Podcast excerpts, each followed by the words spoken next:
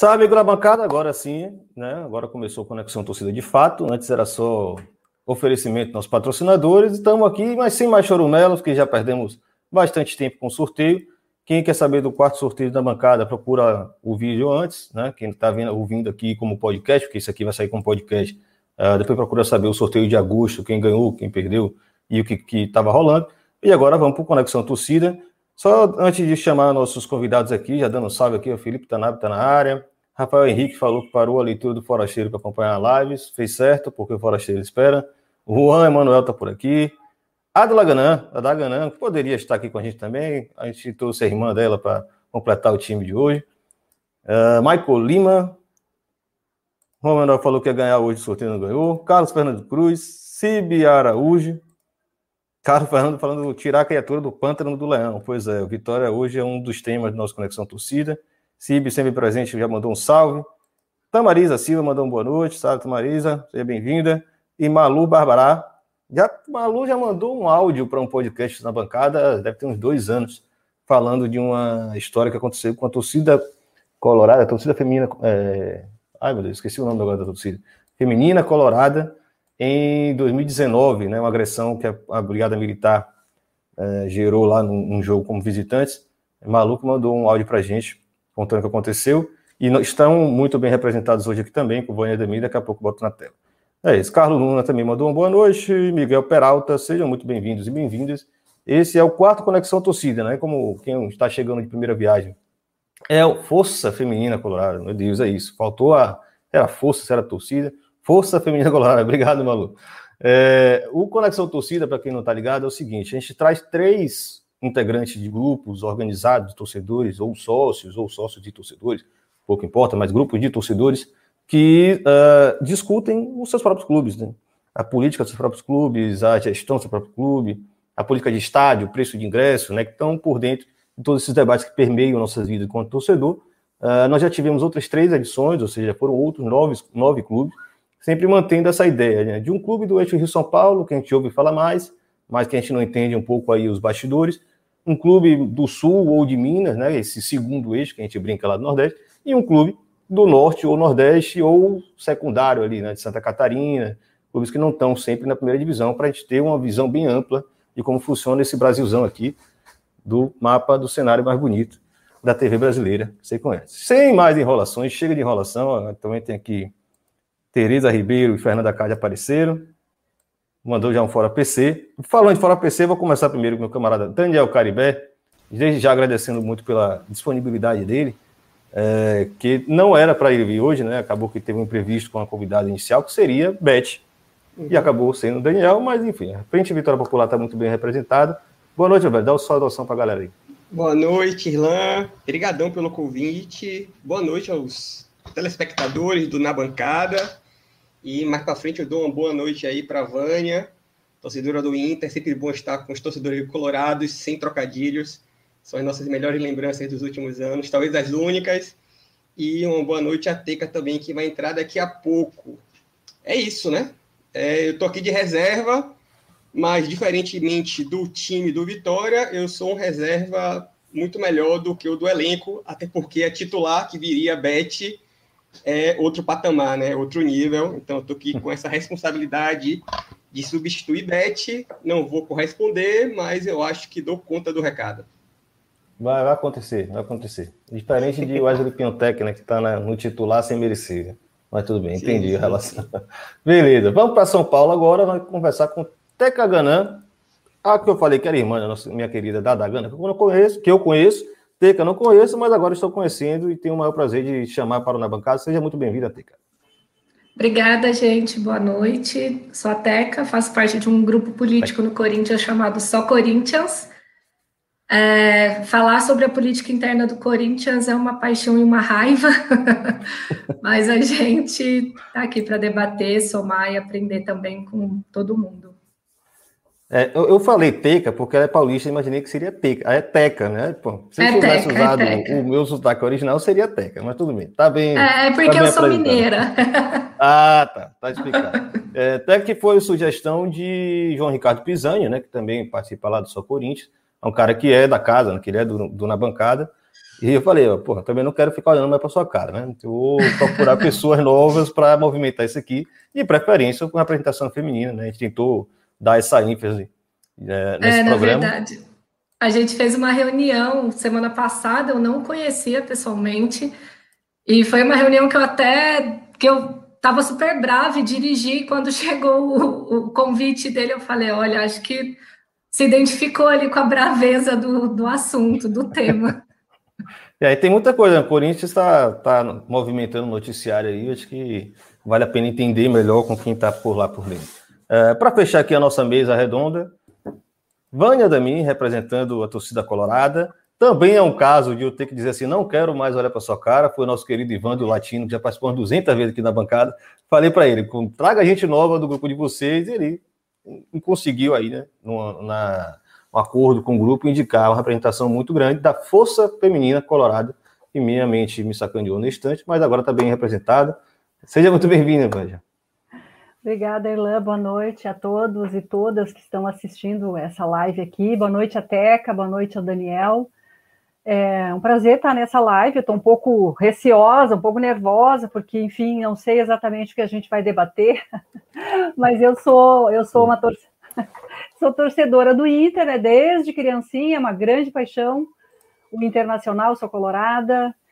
E temos aquele lema que nada vai nos separar, não importa onde a gente está, nós vamos estar sempre junto com o Colorado. Faço, faço parte da Força Feminina Colorada, que é uma torcida feminina que foi criada em 2009. A Malu Barbará, que recém apareceu aí uh, comentando, ela foi a presidente né, dessa torcida e né, grande Malu, nossa líder, hoje, hoje é outra menina que está na presidência, e também eu componho um dos movimentos do, do, do, Internacional, que é o Movimento Povo do Clube, né, que tivemos uma eleição bem importante no ano passado, e depois a gente fala mais. Então, muito obrigada pelo convite, é uma grande honra para mim estar aqui. Honra toda nossa, prazer todo nosso, pessoal que, que acompanha na bancada, está sempre interessado em acompanhar é, de saber o que acontece dentro de cada clube, né? E muita gente já já revelou, né, que tomou a decisão de participar mais ativamente dentro dos clubes por conta dos debates que a gente promove aqui, né? De tá, ter instalado essa ideia. Bom, se eu sou sócio do meu clube, eu tenho que ser sócio, né? Enfim, tem que participar mais. É, e eu digo da minha parte que lá no Vitória, né, eu sempre repito, é, aqui eu, trago um representante para não falar só por conta própria, mas a grande influência da criação da Frente Vitória Popular, que Daniel hoje está aqui representando, mas eu também faço parte, é, é sem dúvida o povo do clube. Né? Grande é, inspiração, grande exemplo organizativo que a gente tem para avançar lá nas nossas lutas duríssimas dentro do Vitória. Então eu vou começar pelo Vitória, que aí eu já despacho, Daniel, e a gente provoca mais vocês duas para falar sobre como funciona, como funciona e como surgiu né, é, o grupo. Daí eu começo falando sobre a frente é, e a atualidade também da organização, né, essa coisa difícil que é manter uma certa organicidade dentro de um ambiente tão complicado que é o futebol, com tanta divergência, e conseguir colocar um pouquinho o futebol de lado, pensar mais na, no clube como um todo. Manda ver. Bom, é isso, né? Eu sou um dos conselheiros eleitos pela Frente Vitória Popular. É, atualmente, é, são três chapas que conseguiram votação suficiente para poder compor o Conselho Deliberativo do Vitória, e o nosso grupo é o único grupo de um, um caráter mais crítico, um caráter mais de renovação é, do Vitória, e, portanto, também é o, o, minoritário, né? Nós somos 28 conselheiros de 170, 170 e poucos conselheiros, de uma eleição que acabou levando a, de volta ao comando do clube um sujeito, uma figura nefasta aí, vários já entraram para gritar fora PC, que é o Paulo Carneiro, e desde o começo, isso foi em 2019 que a gente entrou, né, de forma muito, é, no começo, muito reprimida, né, muito atacada por esses grupos majoritários no Vitória, mas eu acho que agora a gente conseguiu até virar um jogo um pouco e está conseguindo ter uma, um maior apoio da torcida, a torcida está aderindo às nossas pautas, que eu vou falar um pouco mais para frente delas, é, nesse processo de é, fazer uma, uma, oposição firme, transparente, democrática, de caráter popular à atual gestão do Vitória, que é uma gestão que está levando o, o clube é, ao buraco. É, o clube já estava numa situação bem complicada, aí num, num momento de desespero, é, eu acho muito desespero por conta né, o time estava é, tinha acabado de ser rebaixado para a Série B e tal, e a torcida acabou trazendo de volta uma figura aí problemática, não só a torcida, né? Houve articulações daquilo que a gente chama de cardeais, que são as velhas oligarquias que comandam o nosso clube, um clube de caráter centenário, Vitória é do século XIX, é, final do século XIX, né? E algumas famílias se revezam no poder do clube, mantendo esse caráter arcaico de um clube que tenta se modernizar e que conseguiu se popularizar, se tornando um clube né, chamado clube de massas, ou, ou clube popular, como eu prefiro chamar, e eu acho que as pessoas do meu grupo também, apesar, né, não por causa desses sujeitos, mas apesar dessas famílias que não conseguem é, se desvincular do clube, não conseguem, não, não largam o osso, né? Então é isso, a Frente Vitória Popular surge para concorrer a esse processo eleitoral, mas ela, em uma avaliação minha, a Frente Vitória Popular, ela é um, é um resultado de talvez uma década, quase isso, de luta por democratização do Vitória. Antes da Frente Vitória Popular, tiveram outros movimentos que lutavam pela democratização do clube, eu participei de uns, né? Do movimento Somos Mais Vitória, do Vitória Livre, e é, o, o, o, clube conseguiu se democratizar estatutariamente, conseguiu ter uma eleição direta, depois de, pela primeira vez na história do clube, conseguiu, é, inclusive, até renovar os quadros do clube, mas foi um desastre. Foi um desastre. Né? E, e, e por conta desse desastre que a torcida, inclusive, ficou muito reticente em relação a grupos que lutam pela democratização do clube. Né? Isso aí foi revertido, como eu disse, é né? uma avaliação minha, foi revertido nos últimos meses por conta da situação do clube. Mas aí surge, a, Frente Vitória Popular surge com essa, como resultado dessa luta né? pela democratização do Vitória, claro, tendo como referência o povo do clube do Inter e outros movimentos de torcidas, é, com certeza, é grande referência para a gente. É, inclusive, agora está tentando fazer um estatuto interno, o estatuto do, do povo do clube é, é uma das referências para a gente, é, mas não só, tem outras referências também no país. E aí surge com quatro, quatro pilares para concorrer às eleições, exclusivamente eleições do Conselho Deliberativo do clube. Tá? A gente não concorreu ao Conselho é, Diretor, a gente não concorreu ao Conselho Diretor, a gente concorreu apenas ao Conselho Deliberativo, conseguimos as 28 cadeiras, como eu disse, que é algo em torno de 18% da composição é, com quatro pilares, tá? Que é a popularização, que para a gente significa o quê? Que o Vitória, enquanto instituição, enquanto clube de futebol, precisa reconhecer que sua torcida é popular. Né? Somos entre 2 e 3 milhões de torcedores, ou seja, estamos entre as maiores torcidas do país. É, e essas oligarquias, esses cardeais, se recusam a assumir o caráter popular da nossa torcida então, por exemplo, né, quando, quando, foi, quando eles assumiram o clube novamente, a primeira coisa que eles fizeram foi comemorar o aniversário do Vitória no Yacht Clube, que é um clube das oligarquias baianas. É? Ou seja, eles estavam ali demarcando que o clube tinha voltado às origens. Enquanto nós fizemos o aniversário do Vitória, antes da pandemia, né? Bom lembrar disso, fizemos o aniversário do Vitória no meio da rua. No meio da rua, né? E foi massa, assim, foi legal, as pessoas aderiram e tal, já nessa disputa pelo reconhecimento do caráter popular do Vitória. Lutamos pela democratização do Vitória, claro, né? É, é um processo inconcluso.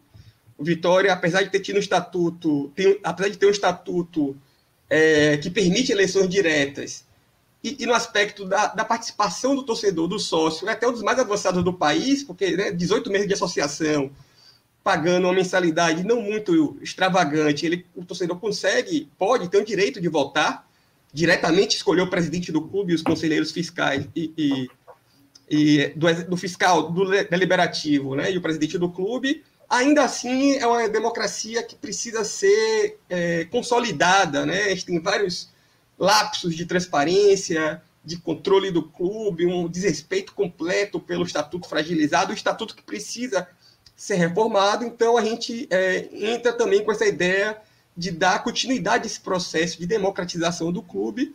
Tem uma, uma questão, Daniel, só para com, completar a questão que você falou do estatuto, é, que tem isso, né? Dentro desse processo de avanço democrático do clube, que teve esse percalço do resultado do, do futebol, principalmente, que atentou contra isso, né? Então, assim, as oligarquias é, se valeram disso, inclusive, para poder é, atacar o que estava sendo alterado no clube, que obviamente ameaçava a posição dele, o status dele.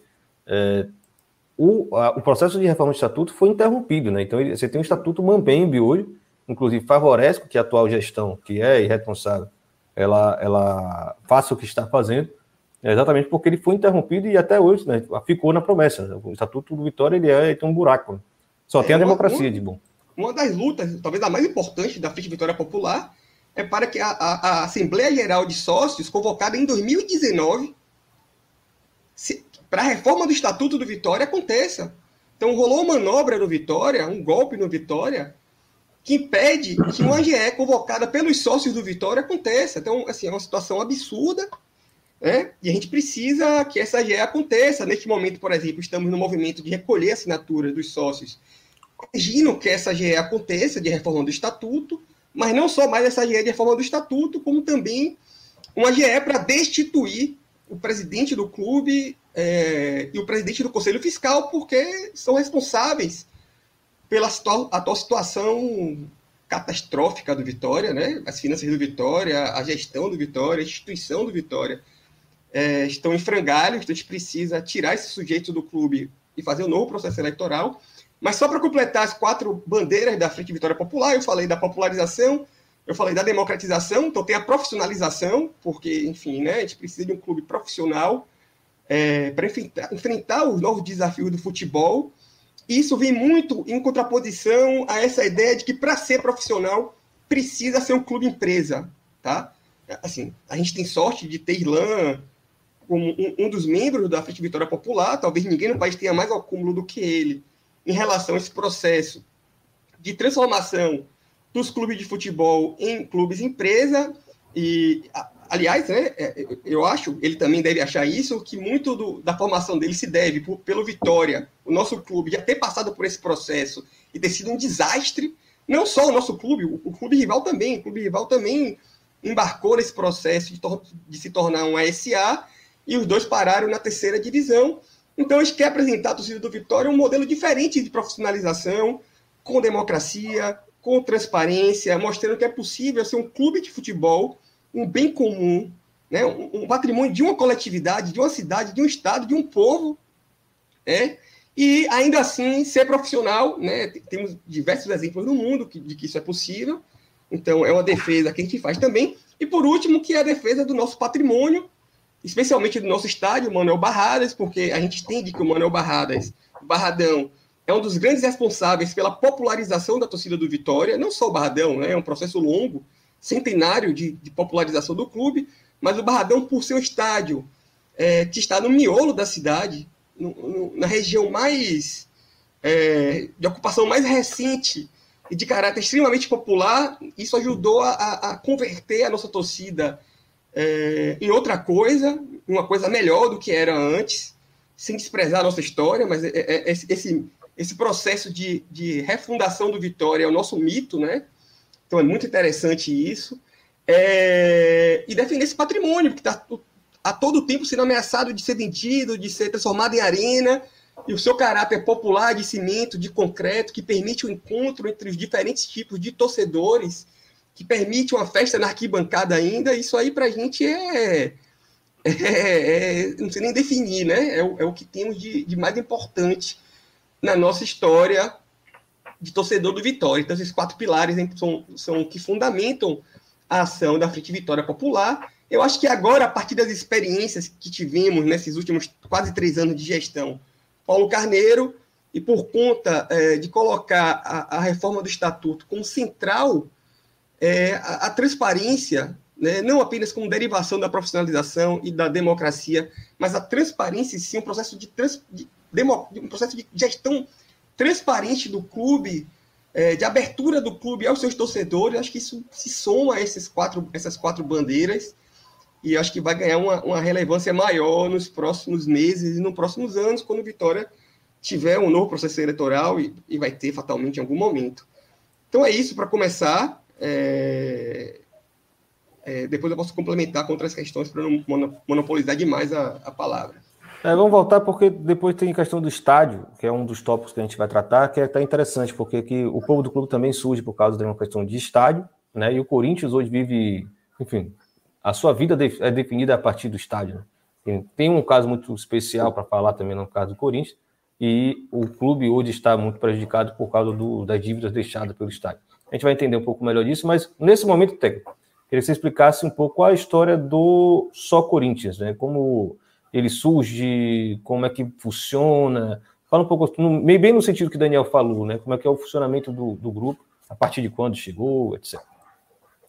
Perfeito. O Só Corinthians surgiu em 2011, né? A gente vai fazer 10 anos agora. É um grupo de sócios do Corinthians formado só por corintianos, e isso não é, nossa, mas do Corinthians só por corintianos, é porque é, temos conselheiros, dirigentes e diretores, por exemplo, que tomam conta ali do clube, que nada tem a ver com o Corinthians, por sinal. E ele, o Só Corinthians foi formado, então, por pessoas que estavam insatisfeitas com a gestão, estavam insatisfeitas com tudo que acontecia internamente no Corinthians e queria levar também dali para fora a importância de se associar ao Corinthians, a importância de ter gente fiscalizando, ter gente realmente bem intencionada, que quer o bem do Corinthians e que deseja de fato um Corinthians democrático e popular. À época, as eleições no Corinthians ainda não eram diretas, né? Não tinha havido ainda a reforma no estatuto. Então, era os conselheiros elegiam o presidente e os conselheiros ali eram eleitos pelos chapões. Então, era um chapão com 200 conselheiros que se inscreviam ali, era aquele bololô, ninguém sabia em quem estava votando, na verdade. Era a galera ali só para encher aqueles 200 e normalmente vinculados a algum presidente. Ô, ô então, só, só só fazer uma observação, né? Porque no caso do Vitória, a gente acabou de. Acabou não explicando que era assim, né, Daniel? Acabou sendo alterado depois, mas é um modelo que é muito comum no Brasil. Cara, a gente vai falar do Inter, que é um modelo que há muito tempo já não é assim, então é exatamente uma referência inversa, e aí o rival também já tinha um modelo diferente. Mas isso que você está falando aí, é, vários clubes passaram aqui, torcedores de grupo passaram aqui, é exatamente assim. Tinha um chapão, né? Todo mundo queria ser conselheiro, pelo status que isso tinha, você entrava e nem sabia quem ia ser o presidente. Lá dentro acabava surgindo um cacique e você reelegia. E depois, durante toda a gestão dele, estavam lá os conselheiros que elegeram ele, né? No fim das contas. Só para falar que é bem comum. É, é bem comum e ruim, né? Por outro lado.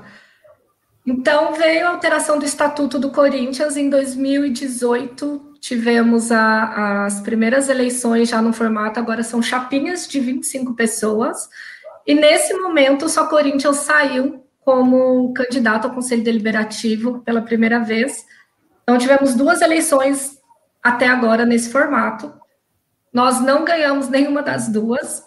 Internamente, no Parque São Jorge, a gente é tido como uma chapa radical, uma chapa. É, por quê? Porque a gente quer fiscalizar, porque a gente quer acabar com privilégio, porque a gente quer acabar com regalias.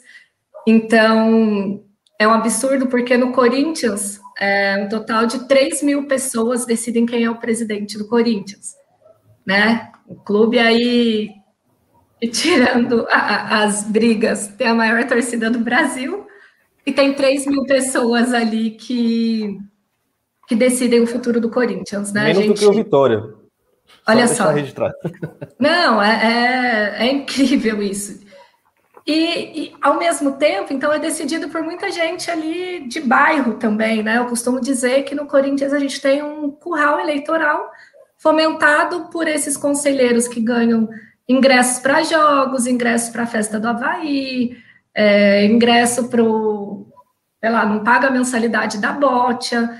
Ninguém que exatamente está muito interessado ali no Corinthians, está interessado nessas falcatruas contratuais e tudo que a gente vê acontecendo, e que ano após ano, né, a dívida ali aumentando bizarramente, pouca fiscalização, pouca gente em cima.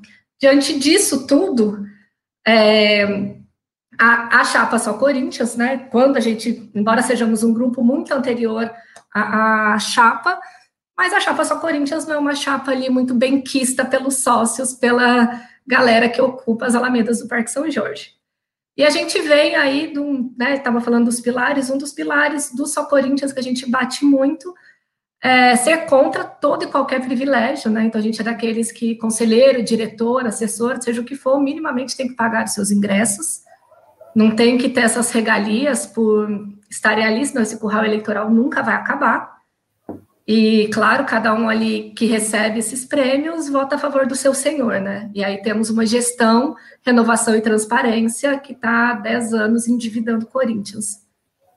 E outro pilar é democratizar o acesso ao clube e também o voto do fiel torcedor. E digo, somos a única chapa no Corinthians que luta pelo voto do fiel torcedor. Porque ninguém ali quer ver um Corinthians de fato democrático, um Corinthians de fato do povo, como ele foi nascido para ser ninguém quer, né? Pessoal.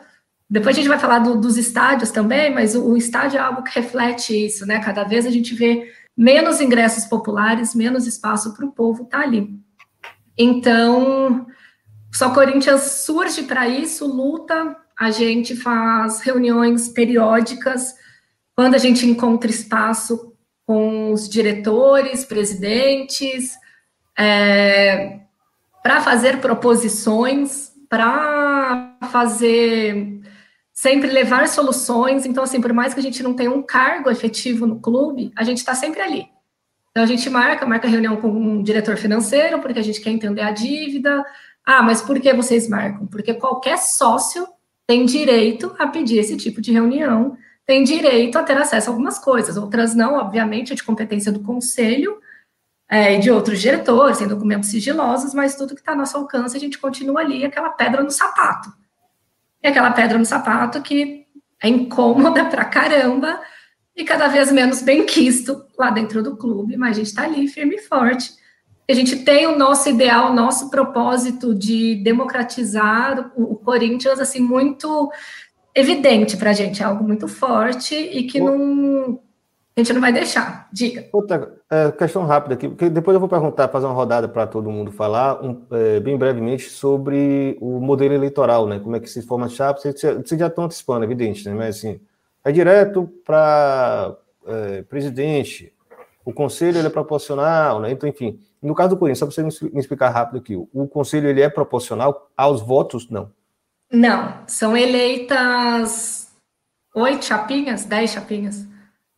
Deu por, por cada eleição, não é proporcional, então são as mais votadas que ocupam os cargos. Uhum. E os presidentes também são eleitos por maioria de votos.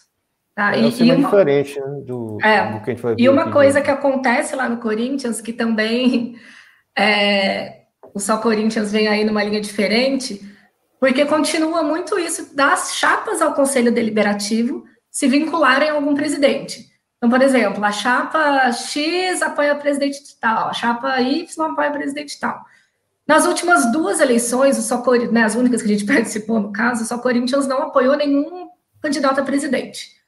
E isso não é exatamente uma bandeira, não apoiar presidente. A gente só não encontrou até o momento um presidente que realmente a gente achasse, puta, nessa pessoa dá para confiar, esse cara a gente vai apoiar, porque a proposta dele é boa ou porque, de repente, abraçou as nossas propostas, né? E a gente sempre está aberto, a gente conversa com os candidatos, mas não adianta. Então, assim, não ter apoiado também não é um pilar nosso. É muito porque não, não dá para apoiar essas pessoas que estão vindo aí como candidatos. Agora, só emendando aí, é, estão com um projeto lá no Corinthians de alteração estatutária. Então, foi formada uma comissão para alteração do estatuto. Essa comissão é de competência de conselheiros.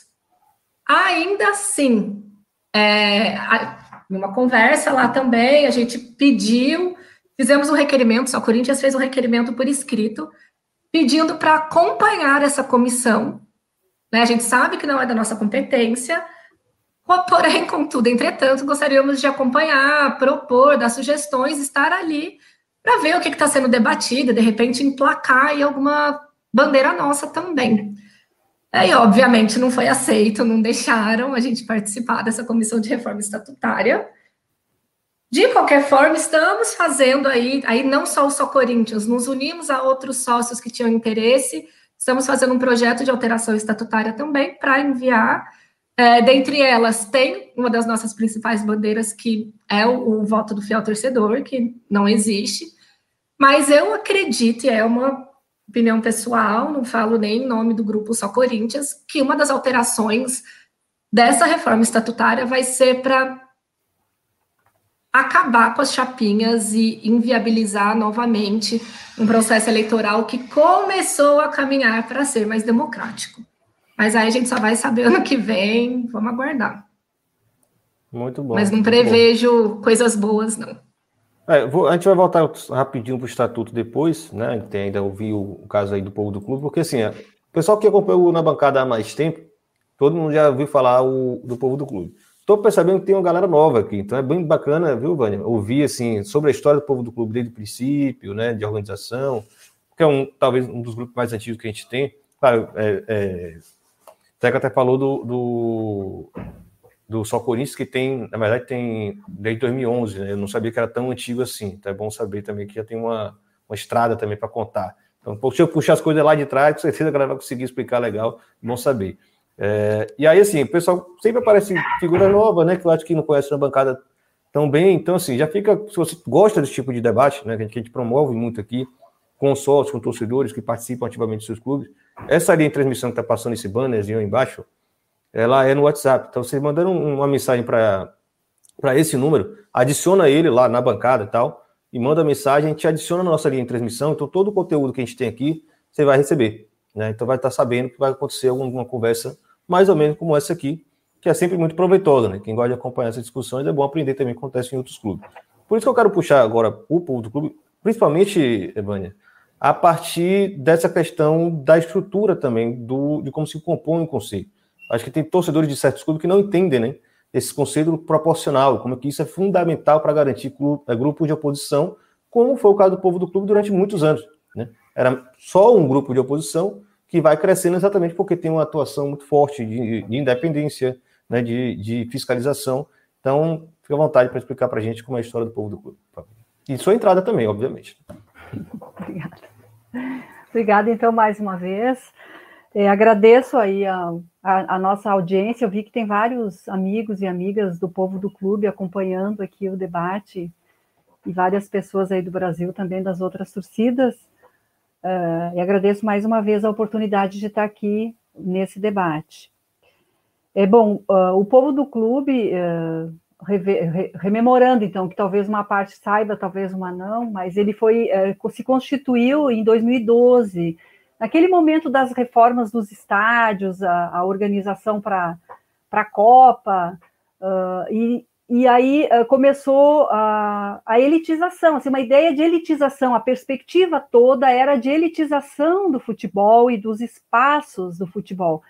Nós sabemos né, que, o, que o futebol ele é uma expressão é, da cultura popular, e é isso que a gente quer manter, que seja mantida isso, né? As coisas da cultura popular, a manifestação popular, o futebol, não perder essa tradição histórica. O povo do clube, então, eram torcedores de arquibancada do Inter, é, que foram se insurgindo a essa ideia da elitização do futebol, do loteamento do estádio, da reforma do estádio, a dificuldade e o afastamento pelo preço do, dos ingressos. Então, se constituiu esse grupo, foi se organizando para questionar isso e foi se organizando e, e dialogando com a torcida são torcedores, né? Somos, somos integrantes da torcida, e fomos disputando também os espaços organizados do Inter. Então a gente não ficou só na, no debate, a gente se organizou para disputar, disputar as eleições, montando chapa e, e, e, e, conseguimos ingressar na estrutura do Inter. Uh, uh, como é que funciona o internacional? Nós temos um conselho deliberativo e tem o conselho de gestão, o presidente, o conselho de gestão e o conselho deliberativo. Hoje, o conselho deliberativo ele é composto por 341 conselheiros e conselheiras. Desses, 38 apenas são mulheres, só para dar uma noção. A maioria são homens.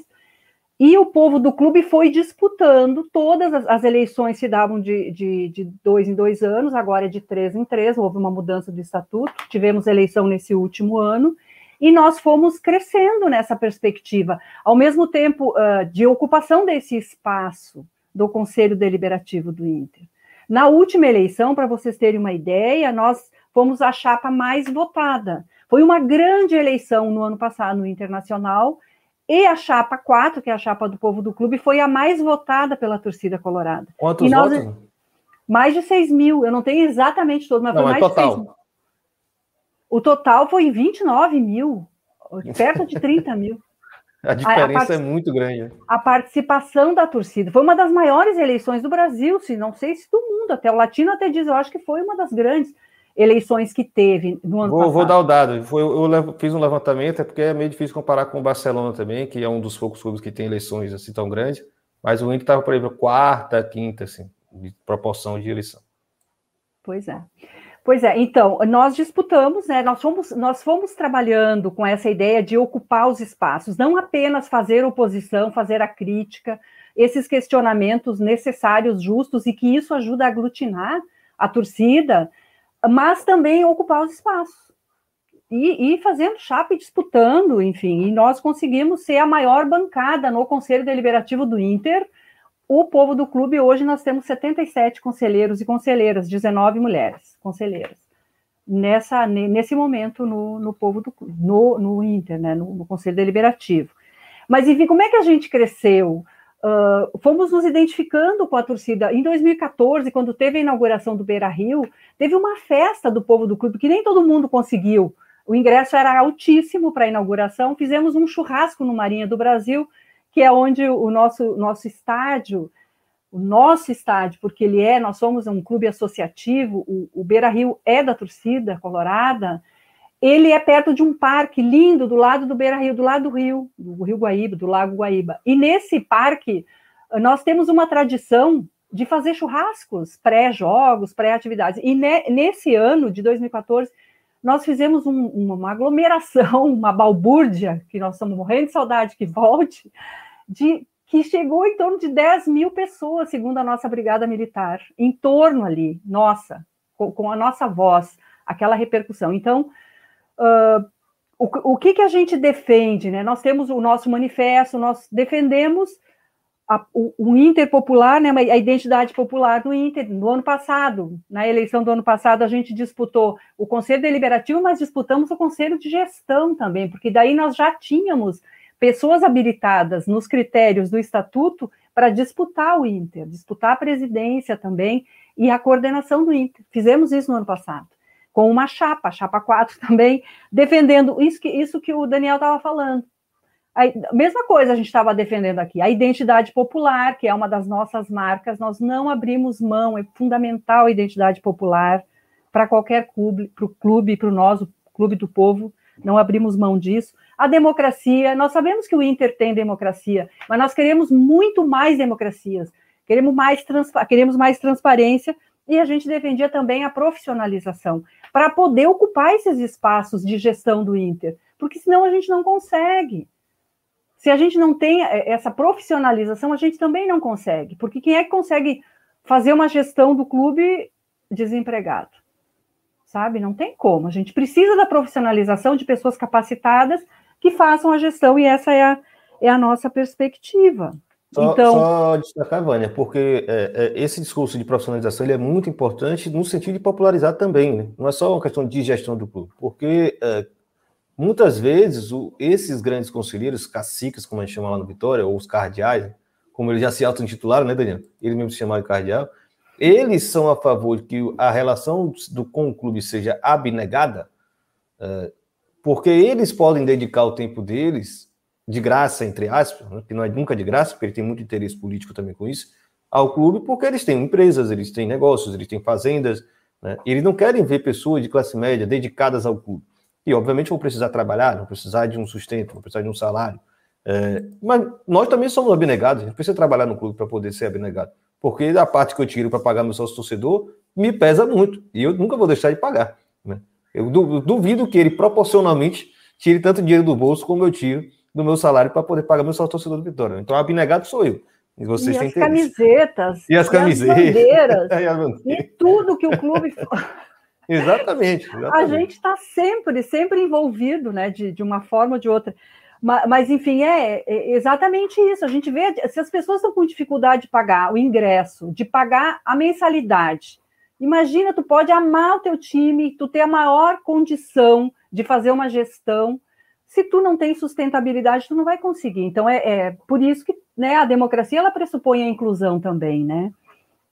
Então, assim, uh, isso é o povo do clube. Nós conseguimos, nessa trajetória, uh, também nós, nós conquistamos um, um, um ingresso do sócio, o, do sócio academia, academia do povo, que é um, um, ingresso barato, porque se não era alto, as pessoas não conseguiam. A academia do povo é 10 reais, 10 reais o, o valor desse ingresso, sabe? Então, a gente viu pessoas muito, muito, muito humildes, assim, com muita dificuldade, elas conseguiram elas conseguiram ser sócias do Inter, e isso é para o sócio até uh, dois salários mínimos.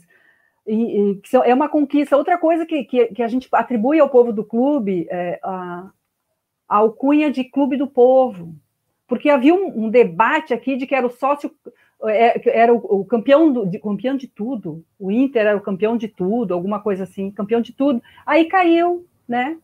Caiu, foi para a segunda divisão, aí foi aquela dificuldade toda, e, pô, campeão de tudo, não, nós somos o clube do povo. Então, está no estatuto, somos o clube do povo. E também o Saci como nosso mascote, que foi uma contribuição nossa. Então, a gente consegue contribuir.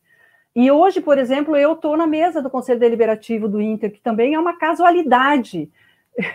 foi, assim, uma construção que foi feita uh, pela, pelo, pelo resultado eleitoral, uma chapa conjunta para o Conselho Deliberativo, de consenso, e eu acabei, estou ali como primeira secretária também, é, na, na mesa do Conselho Deliberativo do Inter. Então, é o importante, gente, é, é, não perder a esperança de que, de que é uma luta justa essa nossa luta. Ela tem uma dimensão importantíssima na vida das pessoas, o esporte, o futebol. Hoje a gente está mais ressentido por causa da pandemia, né, reduziu o número de sócios, para nós aqui reduziu em torno de 20%, era cento e poucos mil, reduziu um pouquinho por conta disso, não tem como ir para o estádio, a crise, né, essa dificuldade toda que o nosso país virou uma, um pesadelo, né, então a dificuldade que as pessoas têm, uh, mas assim, a nossa luta vale a pena, vale a pena e, e eu sou muito apaixonada, eu espero que eu tenha, esteja representando bem a galera aí do povo do clube que está na audiência, não me xingue, pessoal, depois. Tem bastante aqui, bastante Eu vou até levantar, Vânia. Obrigado pelas, pela explicação. Ficou, inclusive, ótimo para quem não conhecia nessa dessa trajetória, como é difícil, né? E como vocês conquistaram as coisas lá, porque trabalharam muito sério, né? E ganharam a confiança da torcida, né? Vocês não são um grupo de milionário que, enfim, tem entrada na mídia. Pelo contrário, são atacados o tempo inteiro, mas a torcida confia porque sabe de onde vem, sabe o que é que quer a gente sabe da, da lisura, né? Então é muito interessante isso, porque a gente passa por muito, né? todo, todo mundo que participa aqui, né, que está mandando nos seus clubes, também tem vivido isso, né? O Flamengo da gente que veio aqui no, no, no Conexão Torcida, né, lá atrás, a, o relato da, da Mariana, da Marina, ela fala exatamente isso, né? Começou atacados o tempo inteiro, e mais a gente estão ali porque tem uma causa e não vão largar o osso, né? Quem quiser que, que bata a pelanca aí, que as coisas não vão não vão deixar de acontecer. O pessoal do Galo, que passou aqui, o Renova Galo, que não, não, não pode nem ser sócio, né? Porque é, é, tão caro ser sócio do clube, mas os caras são um grupo de torcedores que estão ali para lutar pela democracia. A turma do Cruzeiro, igualmente, né? o Resistência do Popular, o Democracia Celeste, enfim. Os grupos que tão, têm passado por aqui têm níveis bem distintos, né? De conseguir participar, de não conseguir, mas sempre é difícil porque esse tipo de ataque são muito duros. Né? E a gente não tem dinheiro para ficar bancando jabá, né, ter site falando a favor da gente, mas no fim das contas o que vale é a gente estar tá protegendo nosso clube desses interesses nefastos que circundam ele. Né? Vou levantar alguns comentários aqui, porque a galera está tá empolgada. Uh, antes da gente falar rapidinho sobre eleição, o estatuto, né? Então vocês já vão organizando na cabeça aí para poder explicar para a galera e eles conseguirem compreender também a diferença, né? Como os clubes se constituem de forma muito distintas. Isso faz muita diferença. É, o próprio Pisani já quis antecipar aqui, viu, Teca? Quis tomar seu lugar aqui. Não, eu vi, chapinhas. na hora que eu me confundi, já veio ali, maravilhoso. É que você falou 10 ou 8, né? Ele, ele é. já confirmou. São 8 com 25, 200 são eleitos, é, 100 e aí ficam, vitalícios. E ficam um duas chapinhas como suplente, eu acho, uma ah, chapinha como suplente. E aí vão repondo. É, mas é isso, isso. São um terço do conselho ele é de vitalícios, ou seja, da turma que está lá há 200 anos. Né? E é absurdo, né? é, é muito surreal você ter uma cadeira vitalícia numa associação. E aí você imagina privilégio, etc. Já você vai explicar direitinho. Inclusive, você pode dar nome aqui, a gente não tem medo, não. Pode ficar à vontade. Então, na bancada tem, tem, um, tem uma assessoria jurídica muito boa. Lucas Eduardo já passou aqui. Ó, ah, eu sou advogada também. Ah, pronto, então manda ver. Aí você fala por mim e por você. É, Lucas Eduardo falou aqui, ó, deveria fazer duas eleições, né? Uma para o conselho e outra para a presidência. Conselheiro não é assessor de presidente. Pois é, então você, já percebe que a necessidade de separar os poderes, né? Entre aspas, e aí eu acho que quando Daniel e Vânia explicarem Vitória e Inter, perceber que sim, é possível fazer isso. Né? Entender que a gente também pode focar em um ou outro. Uh, Leandro, não sei se ele respondeu, pra, eu acho que foi para a Teca. Né? Façam isso mesmo. Faz, fizemos isso no Bahia. Mudanças de estatutos são muito difíceis, mas vocês conseguem. Leandro que veio aqui né, participando como torcedor do Bahia, explicou o processo todo dele e acabou nos explicando a dívida que surgiu do nada, da época que o Bahia era, era clube empresa, né? 100 milhões de reais apareceu assim, ó, de repente. O Bahia tem que pagar para a empresa que já foi dona do clube. Né? Maravilha. Depois a gente conversa sobre isso.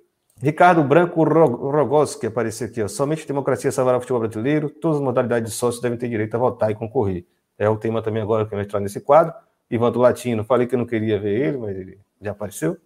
Em 2014, quando ainda não tínhamos conselheiro, invadimos uma reunião da reforma estatutária e fomos expulsos. É, aí ação direta, aí já estou falando de táticas de ação. O Daniel gosta disso aí. Ana Paula Nana, Corinthians sempre foi time do povo, nossa luta é para que nunca se perca. Aí tem comentário para cacete, desculpa, galera. Depois eu tento voltar alguns aqui, porque tem muita coisa aqui mesmo. Hoje tá bom, tá bombando, tá muito bom. Mas aí agora você pode mandar pergunta para eles, aí, para ele, ele e elas, porque é com a turma aqui que a gente tem conversado bastante. Daqui a pouco eu procuro de novo outros comentários. Vou começar para o Daniel, você faz a rodada, velho. Explica rapidinho como é que funciona o, o sistema eleitoral, né? estatutário do Vitória. Sócio, quem é sócio, quem não é sócio, existe isso de sócio torcedor? Manda ver. Bom, o Vitória, para ser sócio do Vitória, você faz um cadastro no clube e é algo que eu acho avançado no Vitória, que a gente inclusive tenta manter, porque querem tirar a todo momento esse direito, que é não, não ser só um programa é, de venda de antecipada de ingressos, como é na maioria dos clubes, né? Quando você paga a anuidade, você tem direito a entrar no estádio durante um ano, gratuitamente, dependendo do seu plano, são quatro planos, se eu não me engano agora, depois criaram um plano para ir para Fonte Nova, que não deu muito certo, mas enfim, tá? É, e aí você, com 18 meses de associação ininterrupta, você tem direito não só a votar, mas também a se candidatar. Tá? Então, hoje o Vitória está com apenas menos de 5 mil sócios, né? mas já passou dos 12 mil sócios em outros momentos. Você tem um plano ali mais barato, que não dá direito a, a entrar no estádio, que é o plano bronze, mas tem algumas promoções, você tem direito a comprar ingressos é, com desconto em alguns momentos. Você tem o plano prata, que é o plano é, da maior parte da torcida, que você tem direito a, a entrar no estádio, é, além de ser sócio, e é, estar na, na, nas arquibancadas de concreto, que, por exemplo, é o meu plano, é o plano de boa parte da torcida do Vitória. Tem o plano ouro, que é das cadeiras, tá? E aí depois inventaram outros planos, Rubi e tal, esse processo de setorização do, do do próprio Barradão e, e também quando a gente foi para Fonte Nova. É, então, os sócios podem se juntar para formar chapas, precisa de no mínimo 150 pessoas, 150 sócios aptos para poder inscrever uma chapa no processo eleitoral. É um número bastante elevado, eu acho. Eu acho que isso a gente pode é, revisar na reforma do estatuto. Todos com mais de 18 meses de associação. E aí, e aí acontecem três eleições casadas. Elas podem ser desmembradas caso aconteça alguma coisa no percurso, mas a regra é que essas eleições aconteçam de forma casada, que é a eleição para o Conselho Executivo, que é o presidente do clube, que ganhar, que tiver a maioria dos votos, leva, tá? Você tem eleição para o Conselho Deliberativo do clube, que é proporcional, tem uma cláusula de barreira que não é muito elevada. É, se você ultrapassar a cláusula de barreira, você faz parte, você pode, seu grupo entra de forma proporcional é, no conselho, como eu disse. O grupo é 10%, parte, né? 10%. Eu acho que é 10%. É, do é, acho total que só uma chapa votos... nas últimas eleições que não conseguiu ultrapassar a cláusula de barreira. Isso. Então, o nosso grupo, a Frente Vitória Popular, tem 18% das cadeiras, tá? É, tem alguns conselheiros vitalícios no Vitória ainda, se eu não me engano, 17, 12, algo desse tipo. É residual, apesar de absurdo, mas ainda mas não é tão é, forte como é no Corinthians, como foi que, né, conforme o relato de, de Teca, de Teca. E tem o grande absurdo do Vitória, que é o Conselho Fiscal. Aí sim, é, os outros modelos a gente precisa de pequenos ajustes, mas o Conselho Fiscal que é um problema, porque o Conselho Fiscal é quem ganha leva tudo. A chapa que ganha é, a, a, eleição do Conselho Fiscal compõe as cinco cadeiras do Conselho Fiscal mais a suplência. Então, é, apesar de não ser uma eleição casada, Conselho Diretor e Conselho Fiscal, obviamente o grupo mais forte vai acabar elegendo Conselho Diretor, o Conselho Fiscal 100% e boa parte do Conselho Deliberativo, que foi o que aconteceu no Vitória nas últimas eleições, a eleição de 2019. E aí você tem um Conselho Fiscal que não fiscaliza. Você tem um Conselho Fiscal que não fiscaliza. Isso é um problema, né? Isso é um problema. É, é algo que precisa rever no Vitória. É, fazer um Conselho Fiscal também proporcional, assim como é o Conselho Deliberativo, é, um, é talvez um dos pontos mais importantes da reforma estatutária do Vitória. É... E aí tem um conselho de a comissão de ética também, que é escolhida de forma proporcional pelos próprios conselheiros. Mas esse é o modelo de, né, de democracia do Vitória. É... O plano de sócio, que eu já disse aqui, não, não, assim, não é que não seja barato, não é que não seja muito caro. Ele é, né, o, o, plano, o plano bronze é até com valor acessível, mas nós estamos numa cidade é, com trabalho informal, né? Boa parte da população passa por condições é, de vulnerabilidade, vive sob condições de vulnerabilidade, desemprego, etc. A torcida do Vitória, como eu já disse aqui, tem um caráter muito popular, então é, isso dificulta é, a associação dos torcedores. É, muitos não conseguem ficar 18 meses com, enquanto sócio, então a gente precisa flexibilizar esses critérios aí, é, talvez diminuir o tempo de associação, talvez dar um. Enfim, né, estudar uma forma aí que esses torcedores não deixem de ser sócios quando entram numa situação de dificuldade, de vulnerabilidade, eles possam continuar participando da vida política do clube e, dura... importante eu esquecer disso, né? durante essa atual gestão, que é uma gestão que tenta reelitizar o clube, tenta é, transformar um clube, no, tenta transformar o Vitória num clube, de novo, autocrático, é, eles instituíram uma taxa de conselheiro. Uma taxa de conselheiro. O que é uma taxa de conselheiro? Né? Eles pensaram assim: ora, para ser conselheiro do Vitória, qualquer pé rapado pode ser, né? Com um pouquinho de esforço, a Irlã aí pagando, o Daniel pagando aí a taxa de conselho. Olha que absurdo, né? Esse cara não tem nem empresa, não tem nem fazenda. Então vamos começar a implementar uma taxa de conselho.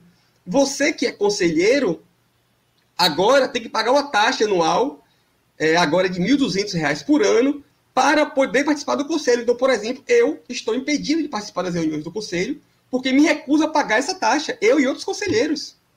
Claro que a justiça deveria derrubar isso, na justiça a gente não conseguiu, vai tentar de novo, vai tentar de novo derrubar isso, até porque eu já pago a minha associação, eu sou sócio apto, eu tenho meus direitos políticos, né, a gente pode chamar assim, garantidos, mas não sou nem expulso do conselho, porque eu não posso ser expulso por isso, nem posso participar das reuniões, eu estou impedido de participar das reuniões. Aí entra outro aspecto, né? Vira um aspecto da manobra política.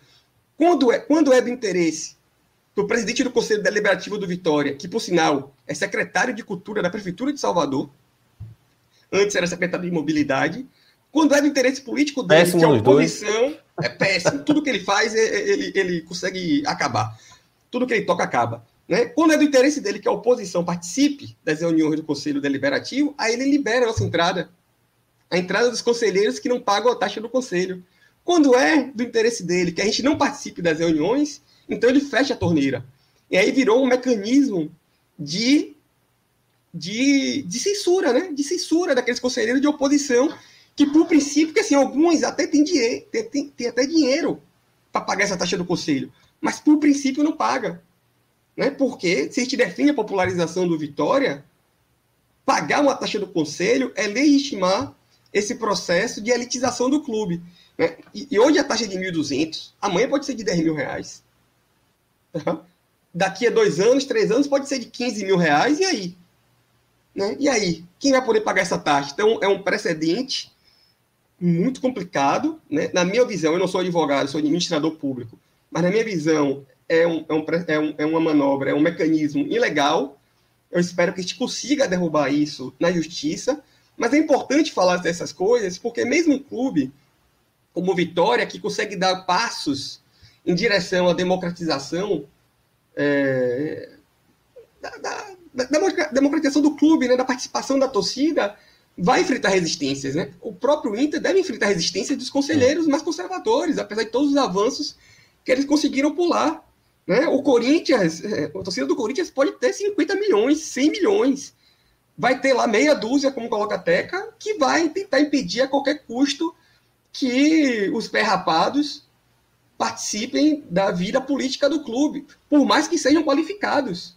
Por hum. mais que sejam qualificados, eh, tenham formações que permitam é, gerir o clube com, com qualidade, tem um histórico por trás disso. Por mais que eles não tenham essas, essas aptidões, essas habilidades, tá? Então, tem esse processo aí é, do Vitória que é extremamente complicado, é, mas eu, eu, considero que o Vitória conseguiu dar passos significativos. Claro que, em última instância, se a gente não conseguir na justiça derrubar a taxa do conselho, se a gente não conseguir é, que a transparência no clube seja de fato implementada, se os nossos direitos não forem respeitados, a gente vai prosseguir até conseguir uma intervenção no Vitória. É, eu acho que no primeiro é, episódio dessa, dessa série de programas foi falado da situação do Bahia, que é o nosso rival, que conseguiu implementar um processo de democratização do clube só depois de uma intervenção judicial, é, devido ao, ao tamanho do desrespeito das regras instituídas, mesmo, mesmo regras autoritárias, autocráticas, elitistas, mesmo essas regras eram desrespeitadas, e no Vitória caminha para o mesmo caminho. Eu acho que o Vitória vai acabar numa intervenção judicial, é, especialmente se a gente não conseguir, nas próximas semanas, afastar o presidente do clube. Né? Eu acho que é outro processo que eu posso falar aqui rapidamente, é que o presidente do Vitória tem processo de ser afastado do clube. A gente queria destituir mas por conta de uma manobra, aí que volta para a questão do Conselho Fiscal não ter autonomia, né? Como a gente precisa de um relatório do Conselho Fiscal indicando que a gestão foi temerária, para aí sim, através do Conselho Deliberativo, solicitar uma destituição do presidente, o Conselho Fiscal renunciou do Vitória. Então nós não temos Conselho Fiscal. Nós precisamos recompor o Conselho Fiscal para poder elaborar um, um, um parecer que comprove que todo mundo já sabe que o Vitória está no processo de gestão temerária. Então, nós vamos conseguir afastar o presidente do, do Vitória, é, 60 dias, 30 dias, aí eu não sei como é que vai ser isso na, na reunião de quinta-feira. Se a reunião acontecer, a reunião deveria ter acontecido semana Sim, passada, a Justiça impediu que essa reunião acontecesse. Vamos ver se na quinta-feira essa reunião acontece. Afastando Paulo Carneiro, o presidente do clube, é, a gente vai ter aí que investigar, vai ter condições de, de investigar melhor o que se passa no Vitória e aí convocar uma AGE para poder destituir o presidente, convocar novas eleições. Então, assim, a gente vai ter que fazer uma eleição para recompor o Conselho Fiscal também nos próximos dias. É, mas a situação, a situação do Vitória agora é essa, né? E é um aprendizado enorme, né? Porque, assim, tudo que a gente tinha na teoria, se isso acontecer, todas as hipóteses, se isso acontecer, a gente não vai ter aquilo. Se, outra, se o sujeito fizer isso, não teríamos aquele tal dispositivo porque o estatuto era frouxo, é frouxo. É um estatuto que não, é, não amarra as situações. E aí tudo está acontecendo no Vitória.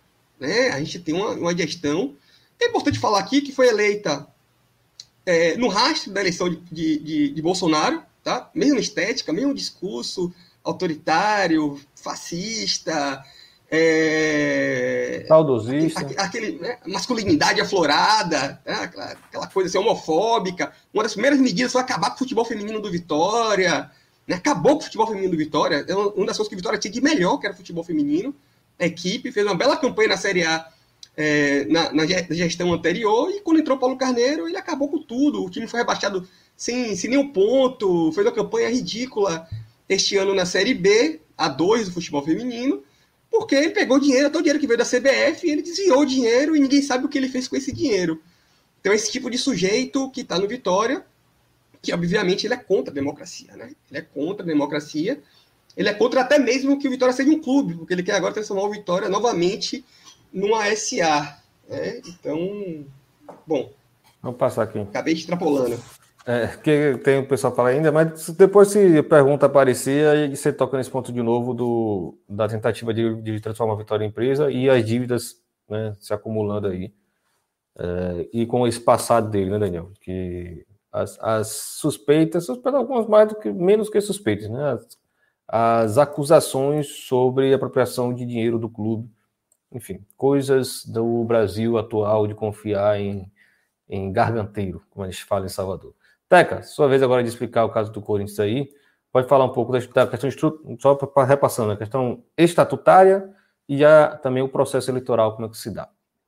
Gente, ouvindo o Daniel aí dá até vontade de chorar, né? Que a gente vê como que quase todos os clubes têm tramóias muito parecidas para né, que esses coronéis continuem ali no poder e o povo não acesse mesmo e não popularize e democratize essas instituições.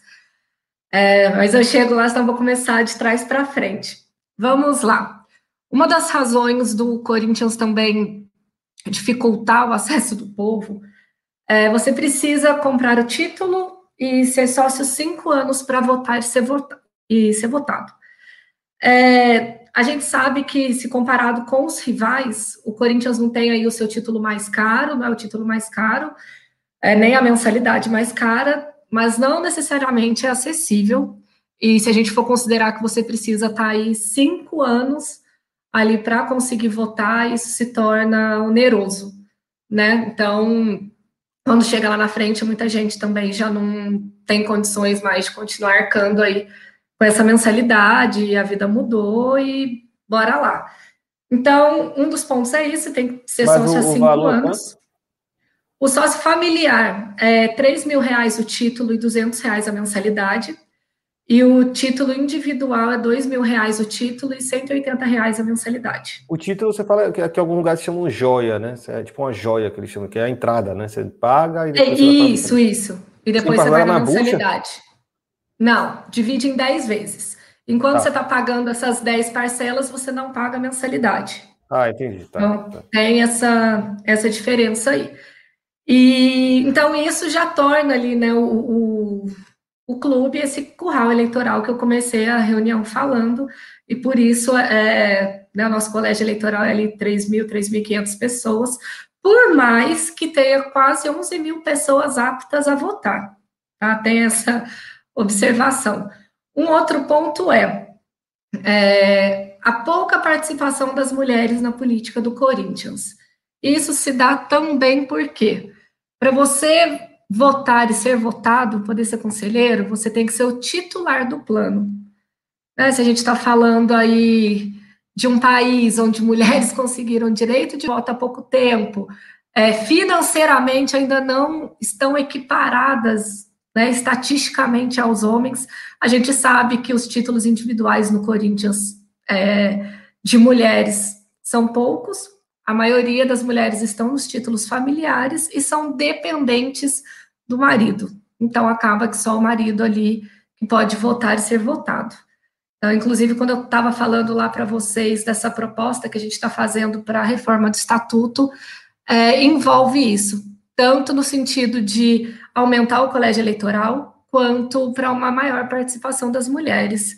E a gente também propõe uma obrigatoriedade para a composição das chapinhas de negros e mulheres. Então, pasmem vocês, a gente tem aí dos 200 conselheiros, acho que 10 ou 11 mulheres só, e negros, né? Nossa, negro é a maior população brasileira, maior população corintiana, e é mínima também a participação de negros. Na chapa do Só Corinthians, por exemplo, que tinha uma mulher e negra como concorrendo, é até a Nana que está aí na, na, no chat, a única mulher negra concorrendo é, é, algum cargo lá no Corinthians. Então, basicamente, para você votar e ser votado, é esse esquema dos cinco anos. E lá, as eleições para o Conselho Deliberativo e para presidente, embora sejam eleições distintas, acontecem no mesmo dia. Então, você chega lá como se fosse vereador prefeito. Você vota para a chapa do conselho e você vota ali para presidente. As chapas do conselho teoricamente, não são vinculadas aos presidentes, mas 99% delas se vinculam, só a gente que não. E em plena pandemia, tivemos aí shows de famosos, né, ali no, nas alamedas do Parque São Jorge. Então, assim, enquanto o Só Corinthians ouvia que a gente não podia, é, por conta da pandemia, não pode entrar visitas. Então, se a gente queria fazer um churrasco ali no clube, é uma confraternização, isso não é nem só essa eleição pandêmica, não, tá? Nas outras também. É, fazer um churrasco naquele esquema, uma cerveja, uma caixinha, vamos confraternizar, tentar levar nossa ideia de uma forma né, mais descontraída, vetado só Corinthians. Uma renovação e transparência da vida, show de artista famoso, aquele regabofe todo domingo, é bebida de graça, é comida de graça, camiseta, aquelas modelos bailarinas distribuindo brindes. E assim vai se formando o curral eleitoral, com né, aquela facilidade dos ingressos, festa do show e tal. Só, só aproveitar que você falou isso, Teca. É, na primeira eleição direta do Vitória, é, teve uma galera que apelou para isso. É, porque eles eram muito acostumados, não era nem eleição de chapão. Eles eram acostumados à aclamação de presidente. Porque eles nem, nem permitiam que a eleição do clube, que já seria de chapão o estatuto anterior, fosse para a Assembleia Geral. Lá no Conselho Deliberativo, os caras baixavam lá que vai ser aclamação. Quem estava lá dentro fazia, aí o cara era reeleito, né, pelo acordão. Mas as reuniões Conselho. Sendo que o, o estatuto, por conta da reforma lá atrás, né, dos anos 2000, que teve uma obrigação por causa do Código Civil e tal, já tinha previsto o, a eleição por sócio. É, inclusive, o Daniel falou do movimento Somos Mais Vitória, que teve lá atrás, exatamente tentava fazer isso se tornar verdade. Né? Então, a gente quer pelo menos votar no chapão, nem que tenha que votar no chapão, a gente vota no chapão. É, e ele não autorizava. Quando apareceu essa ideia de votação direta, ainda que fosse muito restrito, né, quem tinha direito a votar, foi um, foi um colégio eleitoral bem menor do que é hoje, é, teve essa apelação. Né? A, a chapa botava um monte de, de, de menina para panfletar, é, para chamar a atenção dos velhacos, né, para ganhar voto dos velhacos, coisa bem machista mesmo de, de botar uma, uma menina bonita, etc. E aconteceu que o Modesto foi contratado, para engano, a torcedora do rival e jogou na rede social. Agora imagina o, o barulho que isso fez na época, né? O, o, acúmulo de coisas bizarras que acontecem em eleição de clube, né? Então você imagina que esses caras são capazes de fazer. Aí esse tipo de regra, né? Que vale para um, não vale para o outro. Vale festa, é a gente vê no rival de vocês, no Palmeiras, né? Tem brinde, tem jantar, tem não sei o quê. Quanto mais fechado o clube, mais fácil isso acontecer. Exatamente. Então, assim, é, por que, que só a gente é a favor ali do voto do fiel torcedor, né? De democratizar, popularizar o clube? Essa galera não quer. Então, assim, a chance disso também não passar nessa próxima reforma estatutária é gigante. Sabe? Eles não querem, querem continuar eles ali, ponto final. Um exemplo disso, na, nessa última eleição, a chapa Só Corinthians chegou ali no, no dia da eleição mesmo, com um ônibus lotado de torcedor, todo mundo, e bandeira, todo mundo tremulando a bandeira, aquela festa maravilhosa para quem gosta de arquibancada, jogo e sinalizador e fogos. E aí a gente só podia ficar do. Então tem o Parque São Jorge, tem uma marginal dali para cima. Isso para mim foi tão representativo, né? Quando eu vi as regras e vi o meu povo ali, falei, cara, é exatamente isso que eles querem. A gente só pode ficar da rua para cima, eles não querem a gente aqui dentro sabe? Foi, foi muito representativo para mim. E eles não querem mesmo o, o, povo lá dentro. E aí, voltando, então, o Conselho Deliberativo e o presidente né, a, a, são eleitos ali no mesmo dia, por voto direto. Então, como Pisani, muito obrigada, aí, é, me completou a minha frase, são oito chapinhas que são eleitas, aí tem a, a chapinha eleita suplente, e que porque sai um, sai outro, falece, enfim, então lá, e tem os vitalícios eternamente ali. E aí, só voltando no dia da eleição, eu fiquei como fiscal nessa última eleição, fiquei lá dentro. Gente, aparece uma galera assim de 200 mil anos que não tem condições de andar, de votar para votar. E todas elas amparadas por alguém ali da. Né, alguém, geralmente é a galera que está aí no poder mesmo, essa chapa que está aí no poder, que é a continuação do Andrés que é a continuação do Fora Barriga, aqueles então... que não conseguem nem andar porque já estão enterrados, né? Não, ah, não, e aparece esses para votar também. Muito, muito.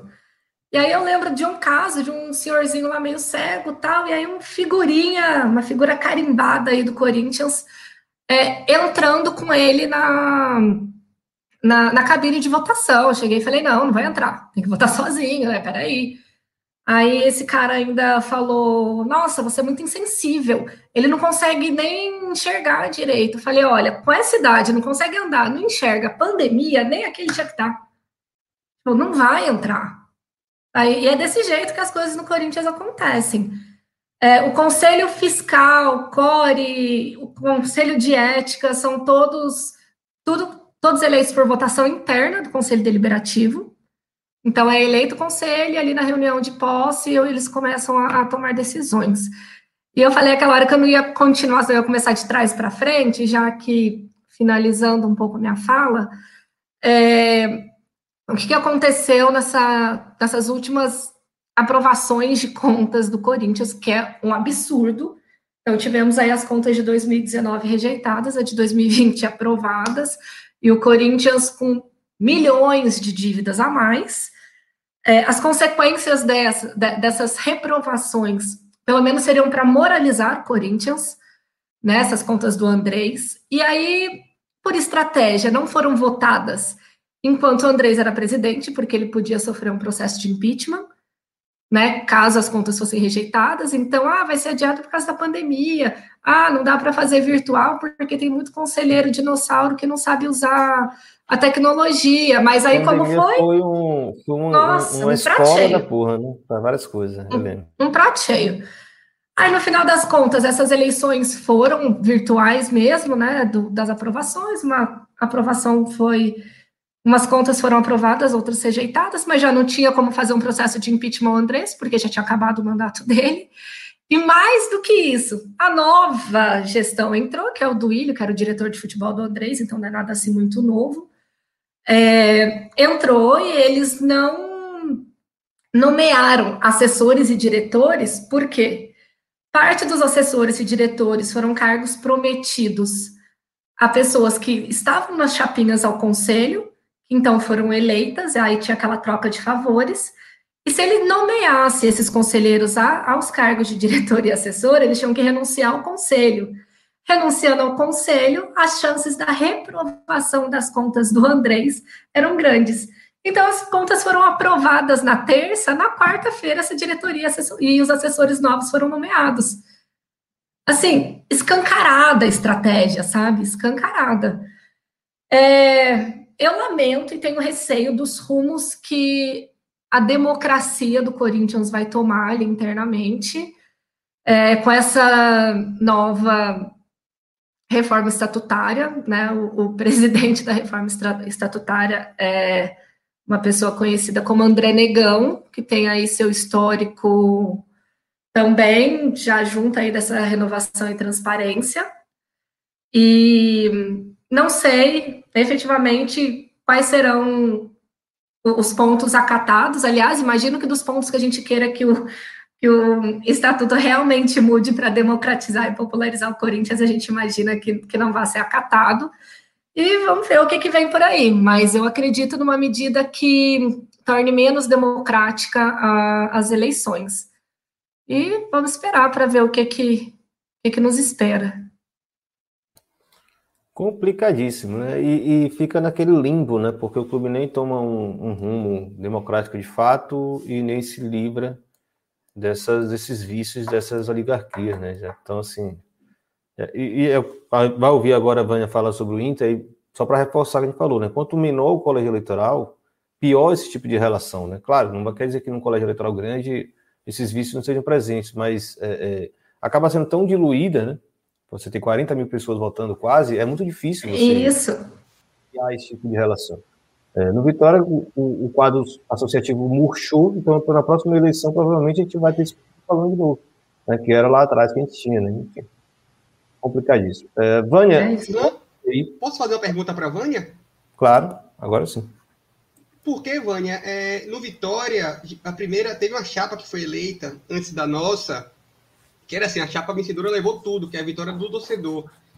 E, e era um balaio de gato, né? Tinham vários grupos, não chega nem perto do povo do clube, completamente diferente. É. E várias pessoas dos grupos, das oligarquias, dos cardeais também estavam nesse grupo. Mas rolou a infernização, né? Foi um inferno para esse grupo, eu não fazia parte desse grupo, rolou um inferno para esse grupo se manter lá e não se manteve. Então eu queria saber como é que é isso no Inter, né? Porque vocês se tornaram o grupo mais forte no Inter, mas como é que ficaram essas oligarquias coloradas? Elas respeitam a, a representação de vocês? Há uma sabotagem?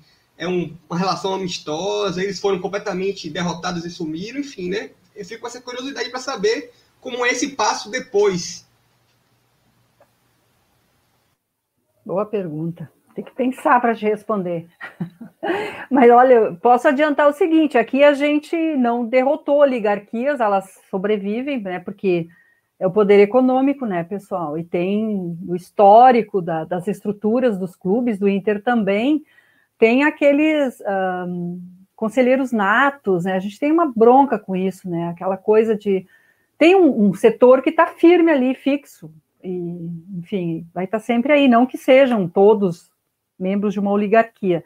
Mas a gente convive no, no, no, no, Conselho Deliberativo, estamos nós lá, a gente já diz assim, tá a chinelagem do Inter, não sei se vocês conhecem essa expressão, tem lá a chinelagem do Inter, que é o povão, e tem, né, e tem esses outros setores, né, pessoas, empresários, na área do direito aí, juristas, desembargadores, são, tem de tudo um pouco, né, a gente está junto ali. O respeito, bom, nós tivemos que chamar uma. uma pelo estatuto, por exemplo, a gente teve que chamar uh, uma reunião extraordinária do Conselho Deliberativo para debater o planejamento do futebol, porque uh, no dia que teve a, re, a reunião ordinária, esgotaram as, as, inscrições e quando chegou a fala dos conselheiros do povo do clube, não tinha mais tempo para falar, porque já tinha passado o tempo estatutário de quatro horas, e ao invés de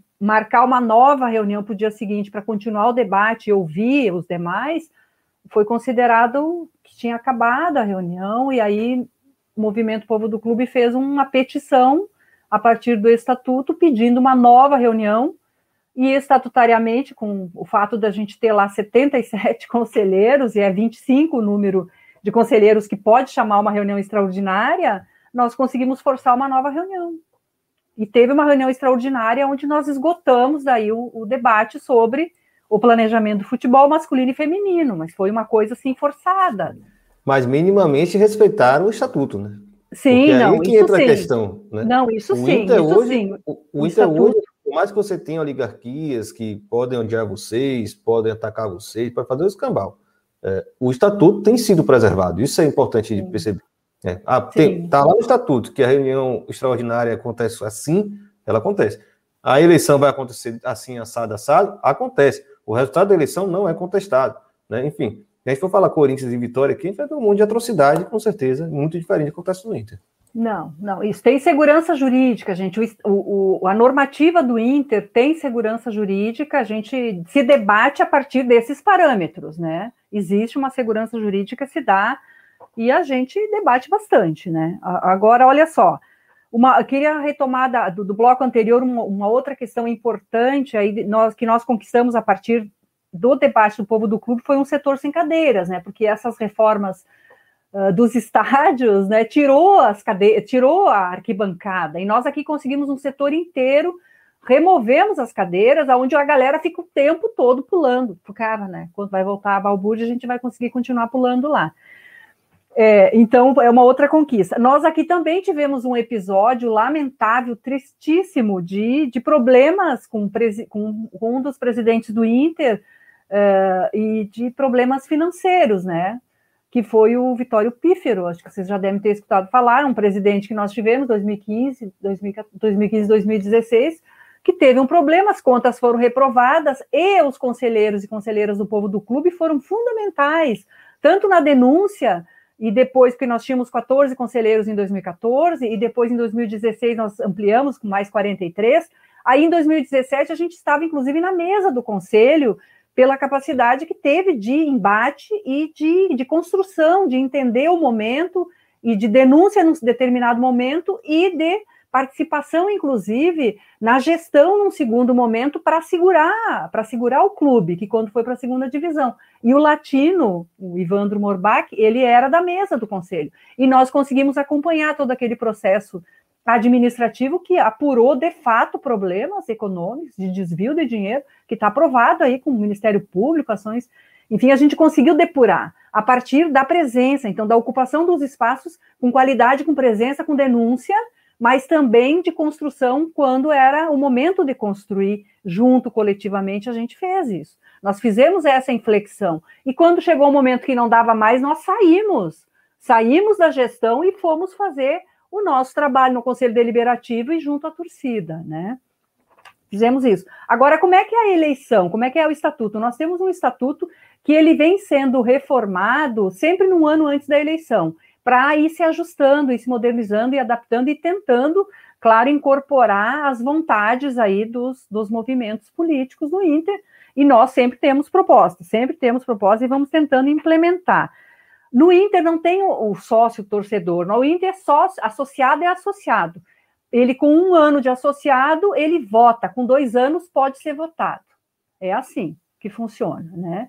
Nós temos duas eleições, a eleição para o Conselho de Gestão e para o Conselho Deliberativo, e, e, a eleição do Conselho de Gestão, ela se dá de forma indireta num primeiro momento. Nessa última eleição, nós tivemos quatro chapas, né? Quatro chapas que disputaram, na, no estatuto está previsto uma, a, a, os limites, né, as cláusulas de barreira, enfim, se, se qualquer uma das chapas fizer igual ou mais de 85% dos votos do Conselho Deliberativo, dos conselheiros deliberativos ali, ela é eleita ao Conselho de Gestão. Se não, as duas mais votadas vão para a eleição direta, aonde todos os associados do clube que estão desde o em dia, em dia até um mês antes da eleição, eles têm que estar em dia com a mensalidade um mês antes da eleição. A eleição foi em novembro, então era até o final de outubro. Tinha que estar com a mensalidade em dia e ser sócio até dezembro do ano anterior, até o dia 31 de dezembro do ano anterior. Ô, Votam. Ô, rapidinho, só para não deixar passar essa questão, né? Porque esse modelo de, digamos, de homologação de chapa de candidato a presidente, ele acaba sendo um pouco indireto. Um pouco não, ele é indireto, né? Então, eu já conversei bastante com, com, com o Ivandro, já participei de live com ele. É, isso é uma crítica que vocês têm muito dura, né? Porque assim como a cláusula de barreira para compor o conselho deliberativo, é, ela acaba não só sendo impeditivo para grupos independentes, como acaba favorecendo exatamente os grupos que já estão lá há muito tempo, né? Então, assim, são duas barreiras. Por mais que a gente esteja falando aqui do Inter como modelo, ainda tem esse tipo de coisa, né? É complicado de combater, né? Exato, não. E nós queremos mudar isso no estatuto. Nós queremos. Nossa, nossa proposta é eleição direta, não ter essa barreira, não ter isso de uma eleição indireta passar pelo crivo do Conselho Deliberativo. Essa é a nossa proposta. E o estatuto prevê que a eleição para o Conselho de Gestão, que são cinco pessoas, né, quatro vice-presidentes, e o presidente é, é, são todos eleitos, todos eleitos. Então, hoje passa pelo Conselho Deliberativo, se fizer menos de 85%, é votado pela torcida lá no, no segundo turno, a gente, primeiro turno, segundo turno. E o Conselho Deliberativo, então, ele, ele tem eleição, é 150 vagas a cada eleição. Esse ano a gente teve, no final de 2020, 150 cadeiras foram renovadas, né, ou modificadas, enfim, uh, e aí tiveram várias chapas, eu nem lembro aqui, eu sei que tinha até chapa 10, várias chapas, mas aí tem também um, um corte, né, tem que ter, se tiver mais de 10 mil votantes, é, tem que fazer no mínimo 15%, e aí vai aumentando, vai reduzindo, existe uma proporção. E nessa eleição, o povo do clube foi o mais votado, mas a segunda chapa fez 5 mil, uh, Daniel. Então, assim, não é assim, ou o povo do clube é maioria. Nós somos a maioria como bancada individual, mas as, uhum. as, os agrupamentos né, o grupo anterior, que a gente chama aqui de eh, MIG, né, que é Movimento Intergrande, ele continua sendo maioria. Eles são três grupos e entre eles eles são maioria, somando, né, todos eles, eles são maioria no Conselho Deliberativo. A gestão é menor que o povo do clube. Também são três grupos políticos. A uhum. gestão uhum. atual é menor que o povo do clube. E depois tem os grupos menores que vem vindo, vem vai baixando os movimentos. Só repassar uma coisa que eu acho bem interessante do Inter, que eu acho que é um modelo que certos clubes poderiam é, é, estudar também, Vânia, que é essa questão, né? Que você tem. São 300 conselheiros, tudo bem, são 300.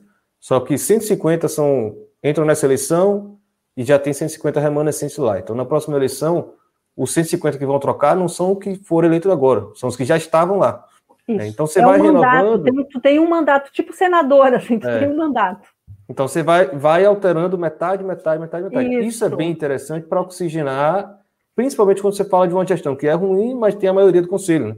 Então vai ter uma eleição do conselho no meio da gestão dele, que pode aí alterar a correlação de força de acordo com o trabalho que foi feito. Né? Então eu achei isso. São seis anos de mandato, né? Aqui isso. Letícia Agora, falou o quê? Era quatro, antes eram seis. Porque dizer, regulou o, a, a eleição do, do presidente para três anos. Né? Exato, mudou. Era quatro, foi para seis, e era duas para presidente, para o conselho de gestão, porque não é presidente, é conselho de gestão conselho agora, de gestão, tá, é? É. Não é mais. Existe o presidente, mas é. é são, são, é, a discussão ela é por maioria, enfim, eles votam lá e é o presidente que conduz. Então mudou um pouco isso também aqui no Inter, as pessoas ficam assim, ah, é presidencialismo. Claro, o presidente tem a sua força e tudo, mas existe um conselho de gestão que lá vota e decide por maioria, que são né, quatro vice-presidentes e o, e o presidente. E, e esse comentário a... de Sandro Silva, que você podia falar depois quem é Cristiano Pila, né? Acho que é interessante falar conhecido também, né? Ah, o Cristiano Pila. O Cristiano Pila foi o nosso candidato, um querido, né? Um médico e um torcedor maravilhoso, um torcedor daqueles, assim, paixão pura pelo internacional. Ele, foi, ele concorreu pela Chapa 4 é, e a gente não conseguiu porque não tínhamos a quantidade necessária no conselho né, deliberativo, a votação era por conselheiros, e aí nós tivemos o voto dos nossos conselheiros, mas não foi suficiente para ir, não foi a segunda chapa né, mais votada, acabamos não conseguindo ir para ter apoio da torcida, porque a nossa expectativa era que se a gente tivesse conseguido ir, a torcida reconhece muito né, o povo do clube. Então, nós somos o Clube do Povo e o Povo do Clube, assim, até o nome, assim, ajuda bastante, né? Os projetos, as propostas, o debate que a gente faz, franco, aberto, né, com a torcida. E sim, nós somos a torcida, né? Nós somos a torcida. Nós estava tava falando aí outro dia, a gente é do tipo que vai lá comer cachorro-quente, fica né, todo melado de cachorro-quente, de, de pipoca doce. Tem gente que não faz isso jamais, né? Que fica sentado assistindo o jogo nas, nos camarotes e nas cadeiras, não consegue, ainda fica bravo se o da frente levanta. Nós não, né? Nós somos aquela galera que vai lá bagunçar e tal, né? Faz as ruas de fogo. Nós somos isso, a torcida. E a composição do Conselho Deliberativo, ela é proporcional, né, gente? A eleição, ela é proporcional. Então, vai ter aqueles cálculos todos lá, vai sendo proporcional. Depois, na estrutura do Conselho Deliberativo, nós temos a mesa do Conselho e tem oito comissões que são as comissões que organizam e debatem, assim, né, e fazem todo o seu trabalho de fiscalização e de contribuição com o clube. E a composição dessas comissões são sete conselheiros e conselheiras em cada comissão, um presidente mais seis. Uh, e aí está a comissão de ética, a comissão eleitoral, de transparência, novos negócios, patrimônio, né? E, que eu lembro que são essas, tem mais alguma, é isso. E aí também a, a vontade de que seja uh, o resultado eleitoral mas nem sempre é, nem sempre se consegue, porque daí quem escolhe é a mesa que escolhe, né? Nós defendemos que fosse proporcional, exatamente proporcional ao tamanho da eleição. Teve tantos votos, tantos, tantos conselheiros deveria compor, mas a gente não conseguiu implementar isso ali.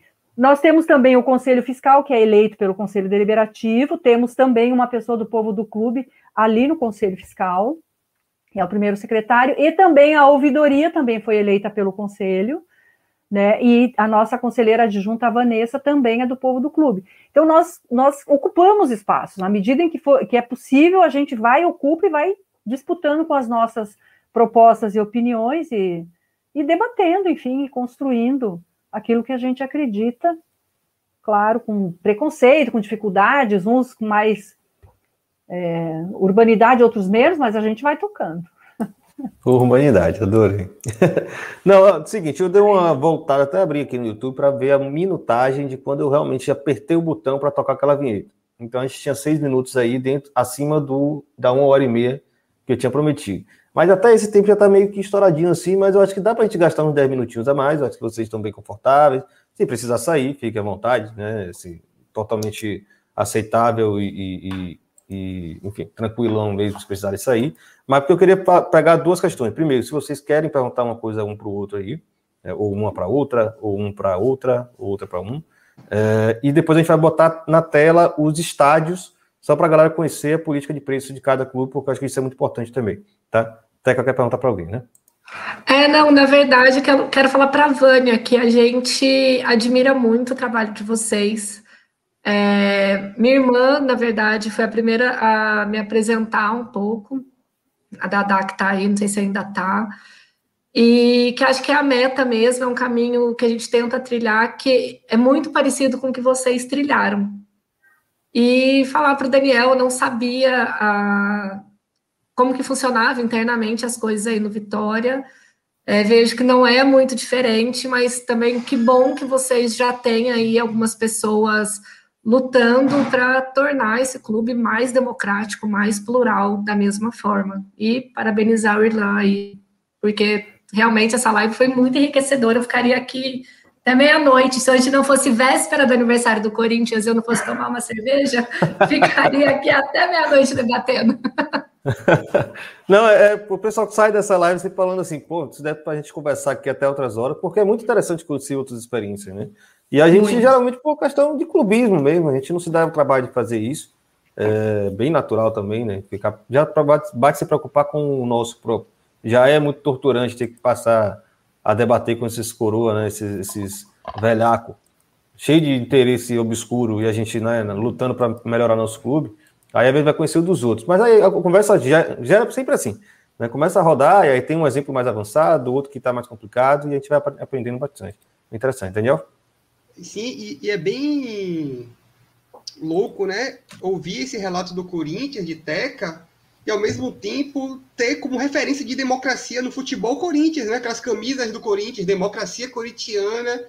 É uma torcida que tem orgulho desse processo do clube que, né, que passou por anos sem ganhar nada, mas que cresceu, se tornou é, gigante é, apesar de não ter títulos e, e, que tinha uma geração que, né, de jogadores altamente politizados que defenderam a democracia não só no clube, no país.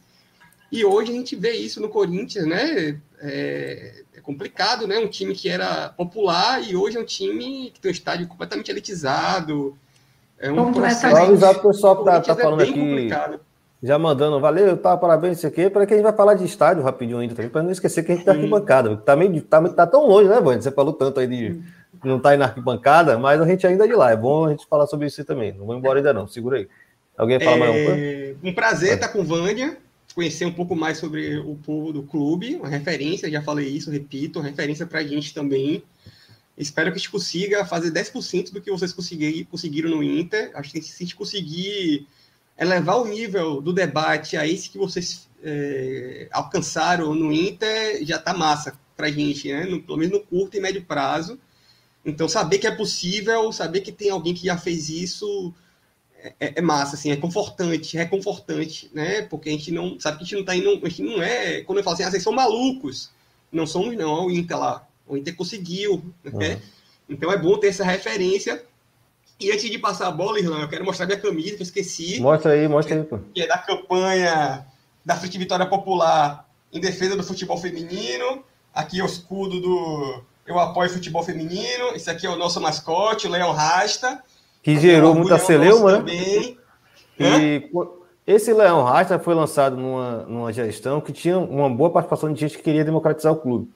E isso gerou um desconforto nessas, nessas oligarquias, porque é, é, de fato é um leão, que é o mascote do Vitória de sempre, foi repaginado e ele ganhou o dreadlocks, né? Então parece um leão rasta mesmo. Parece, não, ele é um leão rasta. E a torcida isso, adotou, né, velho? A torcida, torcida adotou pra caramba. Até tatuagem tem desse leão. E os caras falando que não era para ser esse leão. Né? E uma das primeiras medidas da atual gestão foi ameaçar extinguir esse, esse mascote de, segundo ele, as crianças tinham medo do mascote. Quer dizer, suco de racismo, né? Tinham medo de, um, de, um, de uma figura Rastafari, de um, de, um, de um personagem negro, né? Porque o Leão se tornou isso, do Vitória. Então... Aí você vê o tipo de mentalidade tacanha e mesquinha nós somos obrigados a lidar né, dentro dos nossos clubes. Mas um dia Mas recuaram, recuaram, recuaram, recuaram. Ainda mais se estar assim torcido no estádio, e para eles acaba ficando um pouco mais fácil criar esse tipo de polêmica, porque dentro do estádio aí a coisa muda eles veem. Então vamos falar de estádio, né? Antes da gente ir embora. Não vou embora, pessoal. Agora a parte talvez a mais importante disso tudo aqui, né? Porque, é, é. é, porque, é porque vai dizer o futuro do nosso clube, né? Como é que vai ser o estádio. Vou começar pelo meu querido Esporte Clube Vitória, o meu amado Barradão, porque estava na sequência que a gente fez antes. Então, Daniel, começa falando, explica para a galera como é que funciona o sistema de sócio-torcedor do Vitória, considerando que o sócio-torcedor do Vitória vota, não é isso? Esse é o Barradão. Ah, prim o, o zoneamento do Barradão ele não é muito complexo. É, ele tem essa zona aí à esquerda, do outro lado, Irlan, que é da torcida visitante. Aqui. Tá, que é obrigatório por lei.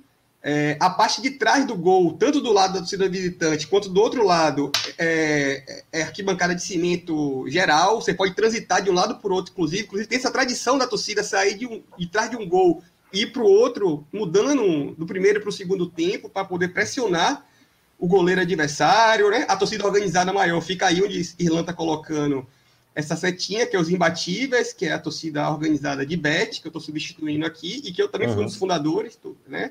Estou lá desde 97, agora mais afastado. Eu fico um pouco mais para cima daí, junto com a galera da Brigada Marighella, que é a torcida antifascista do Vitória. Muita gente da Frente Vitória Popular também aqui, fica aí né? atrás do gol. Aqui. É, aqui. por aí, aí, nessa, nessa faixa aí, em cima da. da Na escadinha. É. E aí, no meio do campo ali, são as cadeiras, né? Não dá para ver nessa imagem, mas ali tem cadeiras, que é o sócio ouro, geralmente a galera, né? Os abnegados ficam ali, é, os torcedores de mais idade também costumam ficar é, por ali. E aí criaram mais duas novas setorizações nas pontinhas ali das cadeiras, que é o sócio Rubi, que é um armengue, né? não tem quase não tem torcedor Rubi do Vitória, foi feito para é, se adaptar à lógica da Arena Futebol, que tentou migrar no ano passado, 2019, eu não lembro, foi um fiasco, deixou um, um roubo enorme. É, é bom lembrar que o Barradão ele foi construído em cima de um aterro sanitário, então é, reconfigurou completamente essa região onde está o estádio hoje, que é o bairro de Canabrava. É, praticamente está se tornando um parque em torno do estádio. As pessoas não perceberam isso porque é um processo gradativo, mas vai acabar se tornando um dia. E é isso, o estacionamento é um pouco ali também, que é o lugar da festa que a gente faz, um pouco que acontece lá no Beira Rio, no, no, no parque, né, perto do estádio. Mas não é muito complexo não entender a, a, a divisão do Barradão. Tô tentando achar uma foto só para mostrar para galera, porque muita gente realmente não tem ideia do Barradão assim, né? Porque vê só pela TV, aí não sabe que tem essa arquibancada aberta. Mas eu vou, daqui a pouco eu vou achar. Eu vou é, e até eles, eles tentaram impedir, né, que a torcida migrasse de, do fundo de um gol para o outro, porque é, um, é, um, é, da tradição do Barradão é. de fazer isso. É claro, nos jogos que, tá, que, que o estádio está lotado, não dá para fazer isso, porque já está cheio um dos lados, né? Mas quando não está lotado, a gente migra. Eu não, né? Eu, eu, Esse eu... corredor aqui, ó. Esse corredor tá é... passando. Oh, peraí, tá passando o mouse, tem um corredor aqui, ó. Dá para passar para um Sim. lado para o outro, ou subir aqui, né? Sim. Mas então inventaram de pedir isso para botar esse setor que é o Rubi, que é um setor pensado para ir para Fonte Nova, que o Vitória desistiu de ir, porque, enfim, essa é a zona do Vitória. Pô, e é Vamos... complicado, porque para você ver como isso mexe na cultura do torcedor. Aí atrás desse setor Rubi tem um pastel que é super famoso no Barradão, velho. Que todo mundo chega no Barradão, pelo menos sempre que eu chego no Barradão, eu vou comer esse pastel e tal. E agora eu não posso mais comer esse pastel porque colocaram a grade. Mas o acarajé continua fora. O acarajé é. continua fora. É, aí, o acarajé continua salva. fora. A galera. Mas... Eu vou botar agora o Itaquera, uh, seguindo a sequência que a gente estava usando antes. Espera deixa eu abrir aqui. Uh, Teca, explica pra gente aí como é que tá a política de preços e explica também a questão do, da arquibancada, né? Aqui. O microfone. Na verdade, para ver qual é sul, qual é norte, né? Porque esses estádios que são com quatro arquibancadas faz diferença para cacete. É assim mesmo. Aí onde você tá com o mouse, é a arquibancada norte, ela é destinada uhum. às organizadas e não tem cadeira. Então, essa é a única, só esse pedacinho aí é o, é o único espaço que a gente não tem cadeiras. É, em frente a Sul, por óbvio, e então já toda lotada por cadeiras. É, teoricamente, esses dois espaços seriam os espaços populares, é, mas o valor do ingresso, em média, de acho que foi R$ reais, 40 reais. É, a dificuldade de compra dos ingressos também é algo que está aí na nossa realidade, porque você só tem direito a comprar os ingressos basicamente se você for sócio torcedor. E aí, por exemplo, esses ingressos da Sul têm uma anuidade de 200 reais para você ter direito a disputar o ingresso. Então, você tem que estar com essa anuidade paga para você poder ter direito a, a, comprar um desses ingressos. No e setor. Você não, você não ganha. É, você, é geralmente 50% do valor do ingresso, não é isso? Então, depende, tá? É, não é varia? exatamente assim, varia.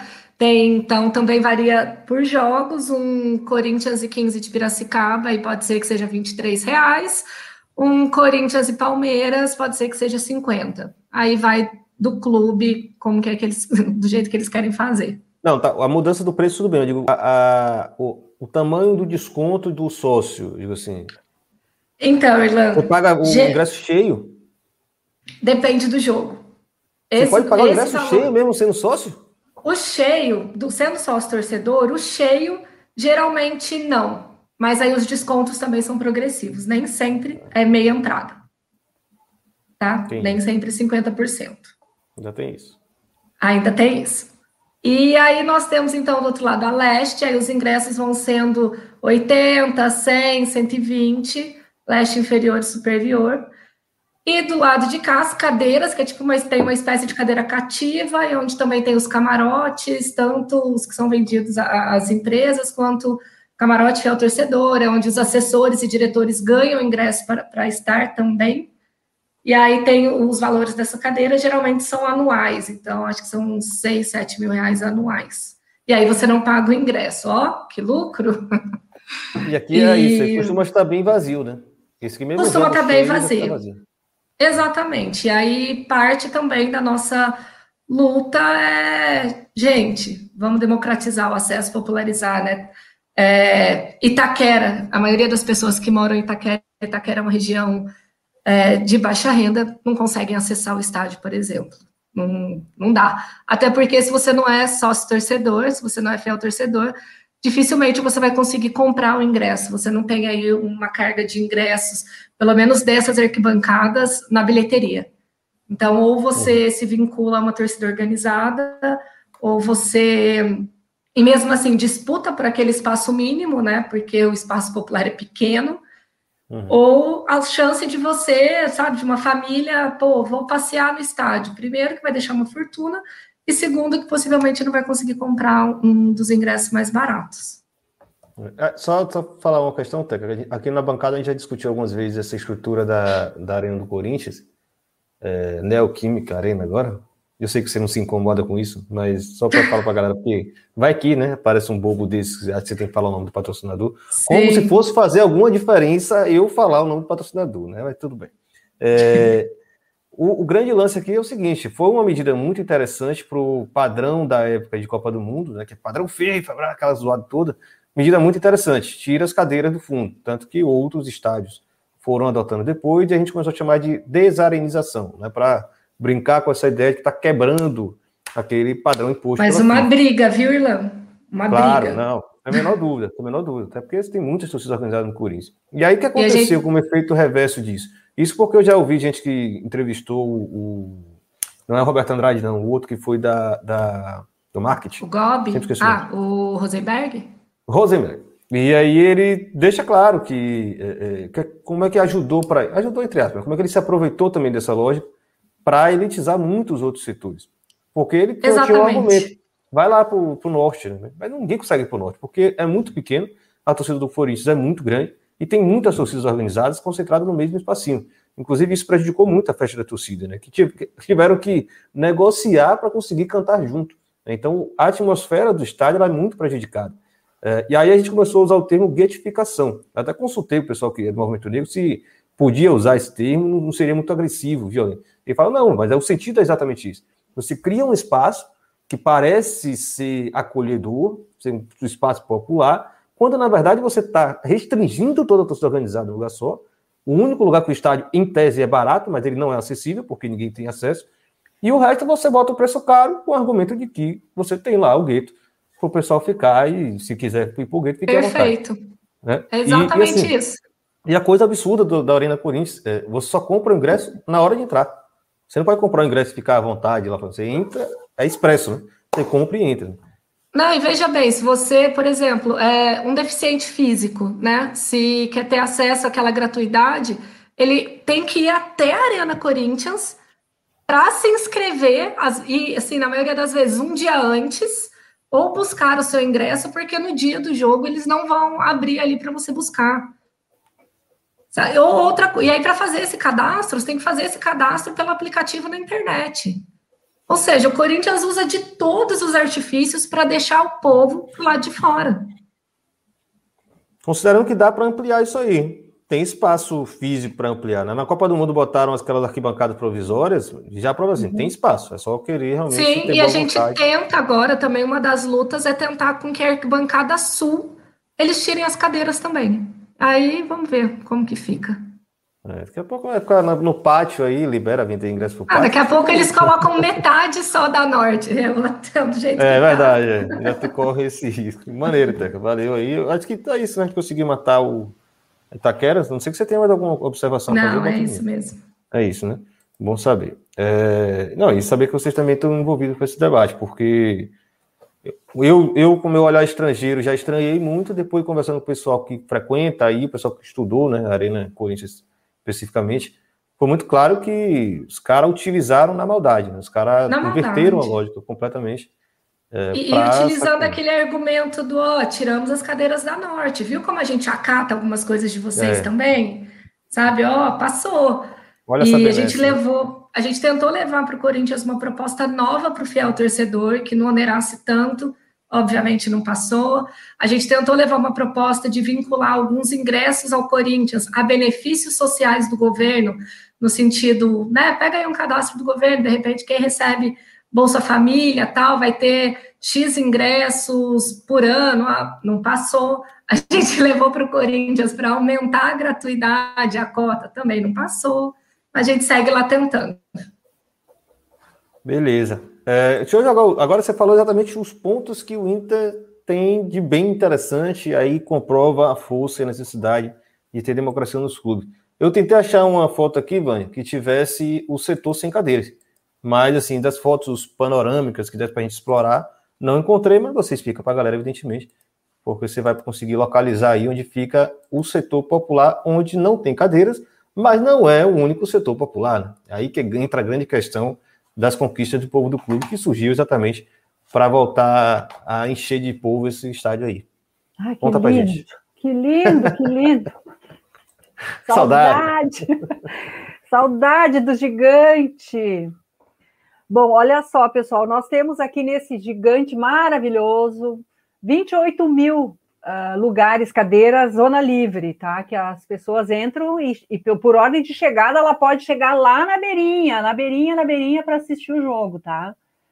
Uh, temos um setor aqui no meio, eu não sei como é que eu faço para te mostrar, nas laterais, isso, que é o que são as cadeiras de, dos dois lados, tá? Tem 5 mil cadeiras deste lado e do outro lado, mais ou menos no meio, bem no meio do campo, que são das construtoras, né? Elas, elas na construção elas ficaram com essa parte, uh, que aí são 5 mil cadeiras e é por 20 anos, agora faltam 12 anos. Então, é, às vezes aquele setor fica vazio. O estádio está bombando de gente nos dois lados, nas meia-luas seguintes, né? Dos, do, na, na, na goleira norte, na goleira sul.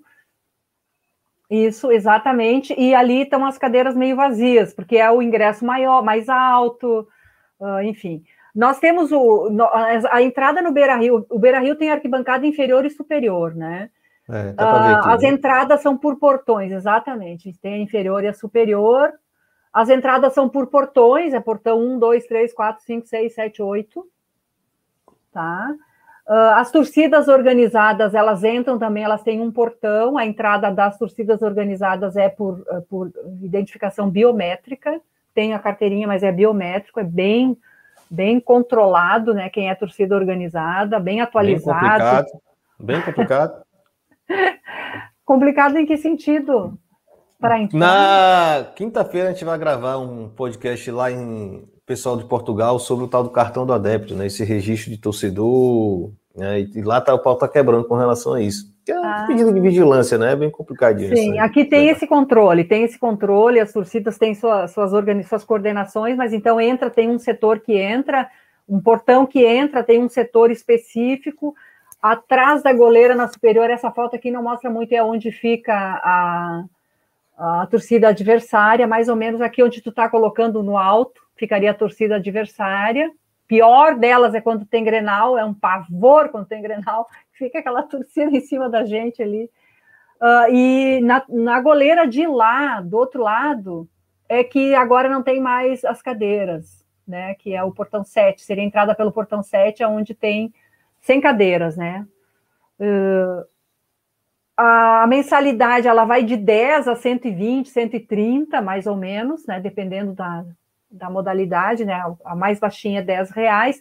Inclusive, esse torcedor de 10 reais pode entrar e ficar bem, bem na beirinha, bem na beirinha ali, onde consegue ver o jogo de perto, né? Porque esse modelo aqui, tu fica bem pertinho, tem uma, uma mureta e aí já é o, já é o campo, né? Esse modelo. Só, só aproveitar, Vanessa está falando, né? porque é exatamente isso que a gente estava falando, né? Lá no, na Arena Corinthians, o ingresso barato é só naquele setor lá. O que o povo do clube teve a sacada fantástica para mim, foi assim, exemplar também.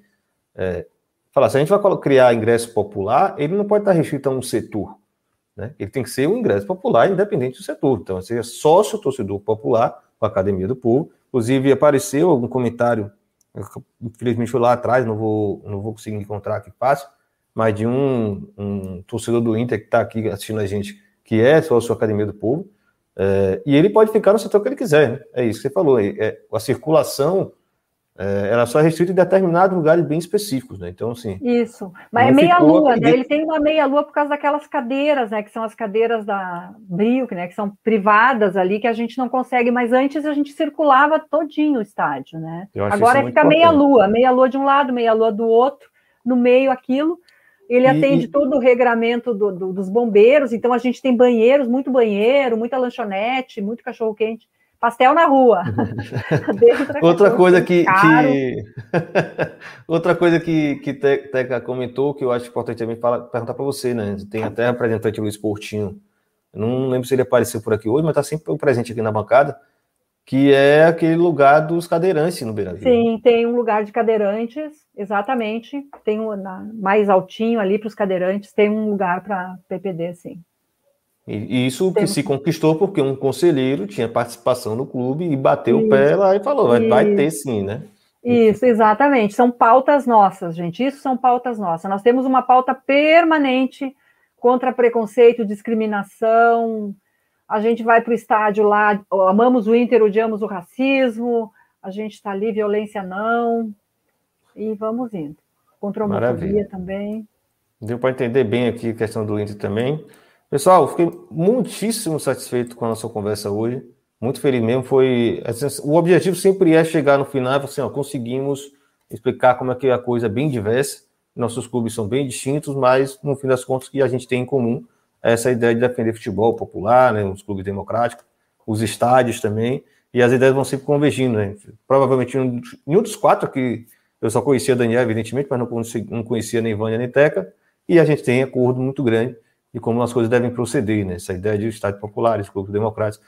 Então, vou abrir para vocês fazerem as considerações finais, porque é sempre importante. Manda um abraço para a galera, um beijo para a mamãe, para pai e tia. Na sequência que a gente fez desde o começo, Daniel, depois Teca, depois Vânia, Pode mandar. Valeuzão, Irlan, por abrir essa oportunidade para a Frente Vitória Popular estar tá falando um pouco sobre a nossa história, nossa recente história rica.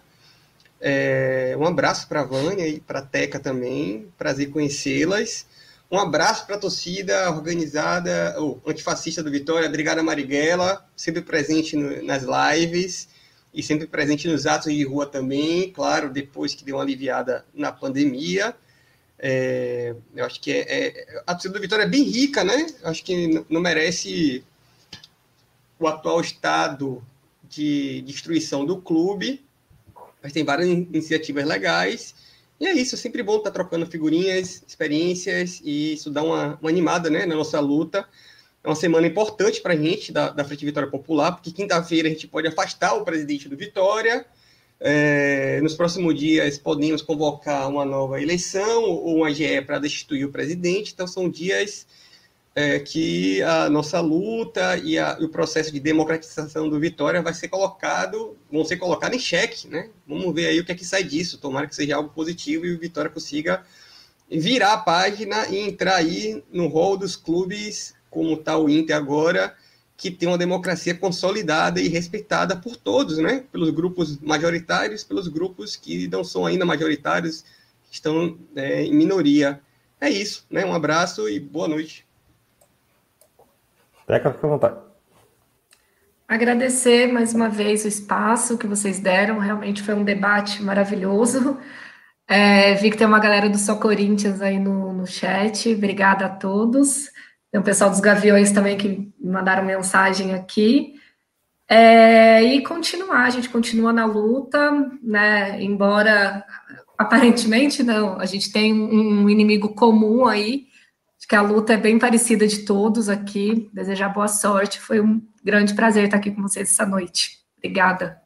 Maravilha, Teca. Valeu. Vânia, só falar, na luta em comum é contra os calhordas. São é calhordas. isso. Torcedor somos nós, pô. Vai lá, Vânia. Eu também quero agradecer muito a, o convite, Irlan, e me sinto muito honrada de ter participado desse debate. A democracia ela é um valor que não podemos abrir mão nunca, nem nos times, nem na sociedade, nem em lugar nenhum. Eu acho que ela é ela tem que, ela constrói sociedades e, e, e relações humanas melhores. Então, o, o, podemos dizer assim que o Internacional, o Esporte Clube Internacional, ele, ele, ele tem essa coisa da democracia, mas ela tem que ser aprimorada, sim. Então, eu só quero agradecer, foi uma honra estar aqui com vocês. A gente está. Agradeço a bancada aí toda e também a assistência. Eu vi que tem vários amigos e amigas do povo do clube Sabe, sabe que o pessoal elogia a gente assim, ou é parente ou é amigo, né? Então, eu vi que tem vários. eu vi que tem vários gente ali elogiando e tal. É a torcida, pô. Ué, aqui também tem torcida, o pessoal vem prestigiar. É, são queridos, queridos amigos e amigas aí que a gente tem aqui no Rio Grande do Sul, do povo do clube. E que espero que um dia, quer dizer, espero não vai passar essa coisa, né, gente? Essa, ah, essa pandemia vai passar e um dia a gente vai fazer se encontrar pessoalmente, né? Em São Paulo, no Corinthians, aí, nos espaços, na Bahia maravilhosa. Vocês aqui no Rio Grande do Sul, né, gente? Fazer conversas pessoal, pessoalmente. Então, valeu aí, obrigada, muito importante tudo. Ó, o Sandrinho aí, o Sandrinho é firme nas lives. Tá Tamarisa, queridos, beijo aí, boa noite. Maravilha, valeu. Só o último recado para quem está tá com a gente ainda aí. É, se você não se vacilou, não deixou aquele likezinho, é bom para dar uma força para nosso canal aqui. Sigam, né? Porque vão rolar outros conteúdos desse aqui, outros debates importantes. O cara que é de arquibancada, que pensa futebol acima de tudo. É, reforçando a questão da linha de transmissão, né? Acho muito importante para quem quer acompanhar de perto, é a melhor é, é, ferramenta que a gente tem. Nossas redes sociais, né? Arroba na bancada underline, tanto no Instagram quanto no Twitter, também pode fazer isso. Avisando também que nós temos um clube social e deportivo na bancada, também somos um clube democrático, né? Comigo, é que você pode dar uma, uma força para o nosso trabalho, para a gente continuar fazendo trabalho como esse aqui. É, Quinta-feira a gente vai gravar esse podcast sobre o cartão da DEP, debate importantíssimo com três portugueses, né, um torcedor do Benfica, do Sporting e do Vitória de Guimarães, é, para a gente entender o que acontece por lá, porque muito provavelmente vai acontecer aqui. Né? Então a gente é, pede vocês ficarem atentos, o nosso podcast não é no canal do, daqui do YouTube, ele fica lá no, na Central 3. Né? A gente faz com o som das torcidas. Então você vai nos feeds dos podcasts, vai procurar lá som das torcidas, é o nosso podcast. Depois, nosso, inclusive, esse conteúdo vai para lá em breve, para ficarem ligados. E esse debate é fundamental, porque pode ser um indício do que quais serão as nossas lutas no futuro. Porque os preços de ingresso que estão sendo praticados lá, os chamados season tickets e etc. na Europa, são muito acima do que eram antes da pandemia é, esvaziar os estádios. Então, assim, já é um indício do que vem no Brasil. Não tem a menor sombra de dúvida que a política de elitização vai voltar fortíssima e violenta. Beleza? Tamo junto. Até a próxima. Tchau.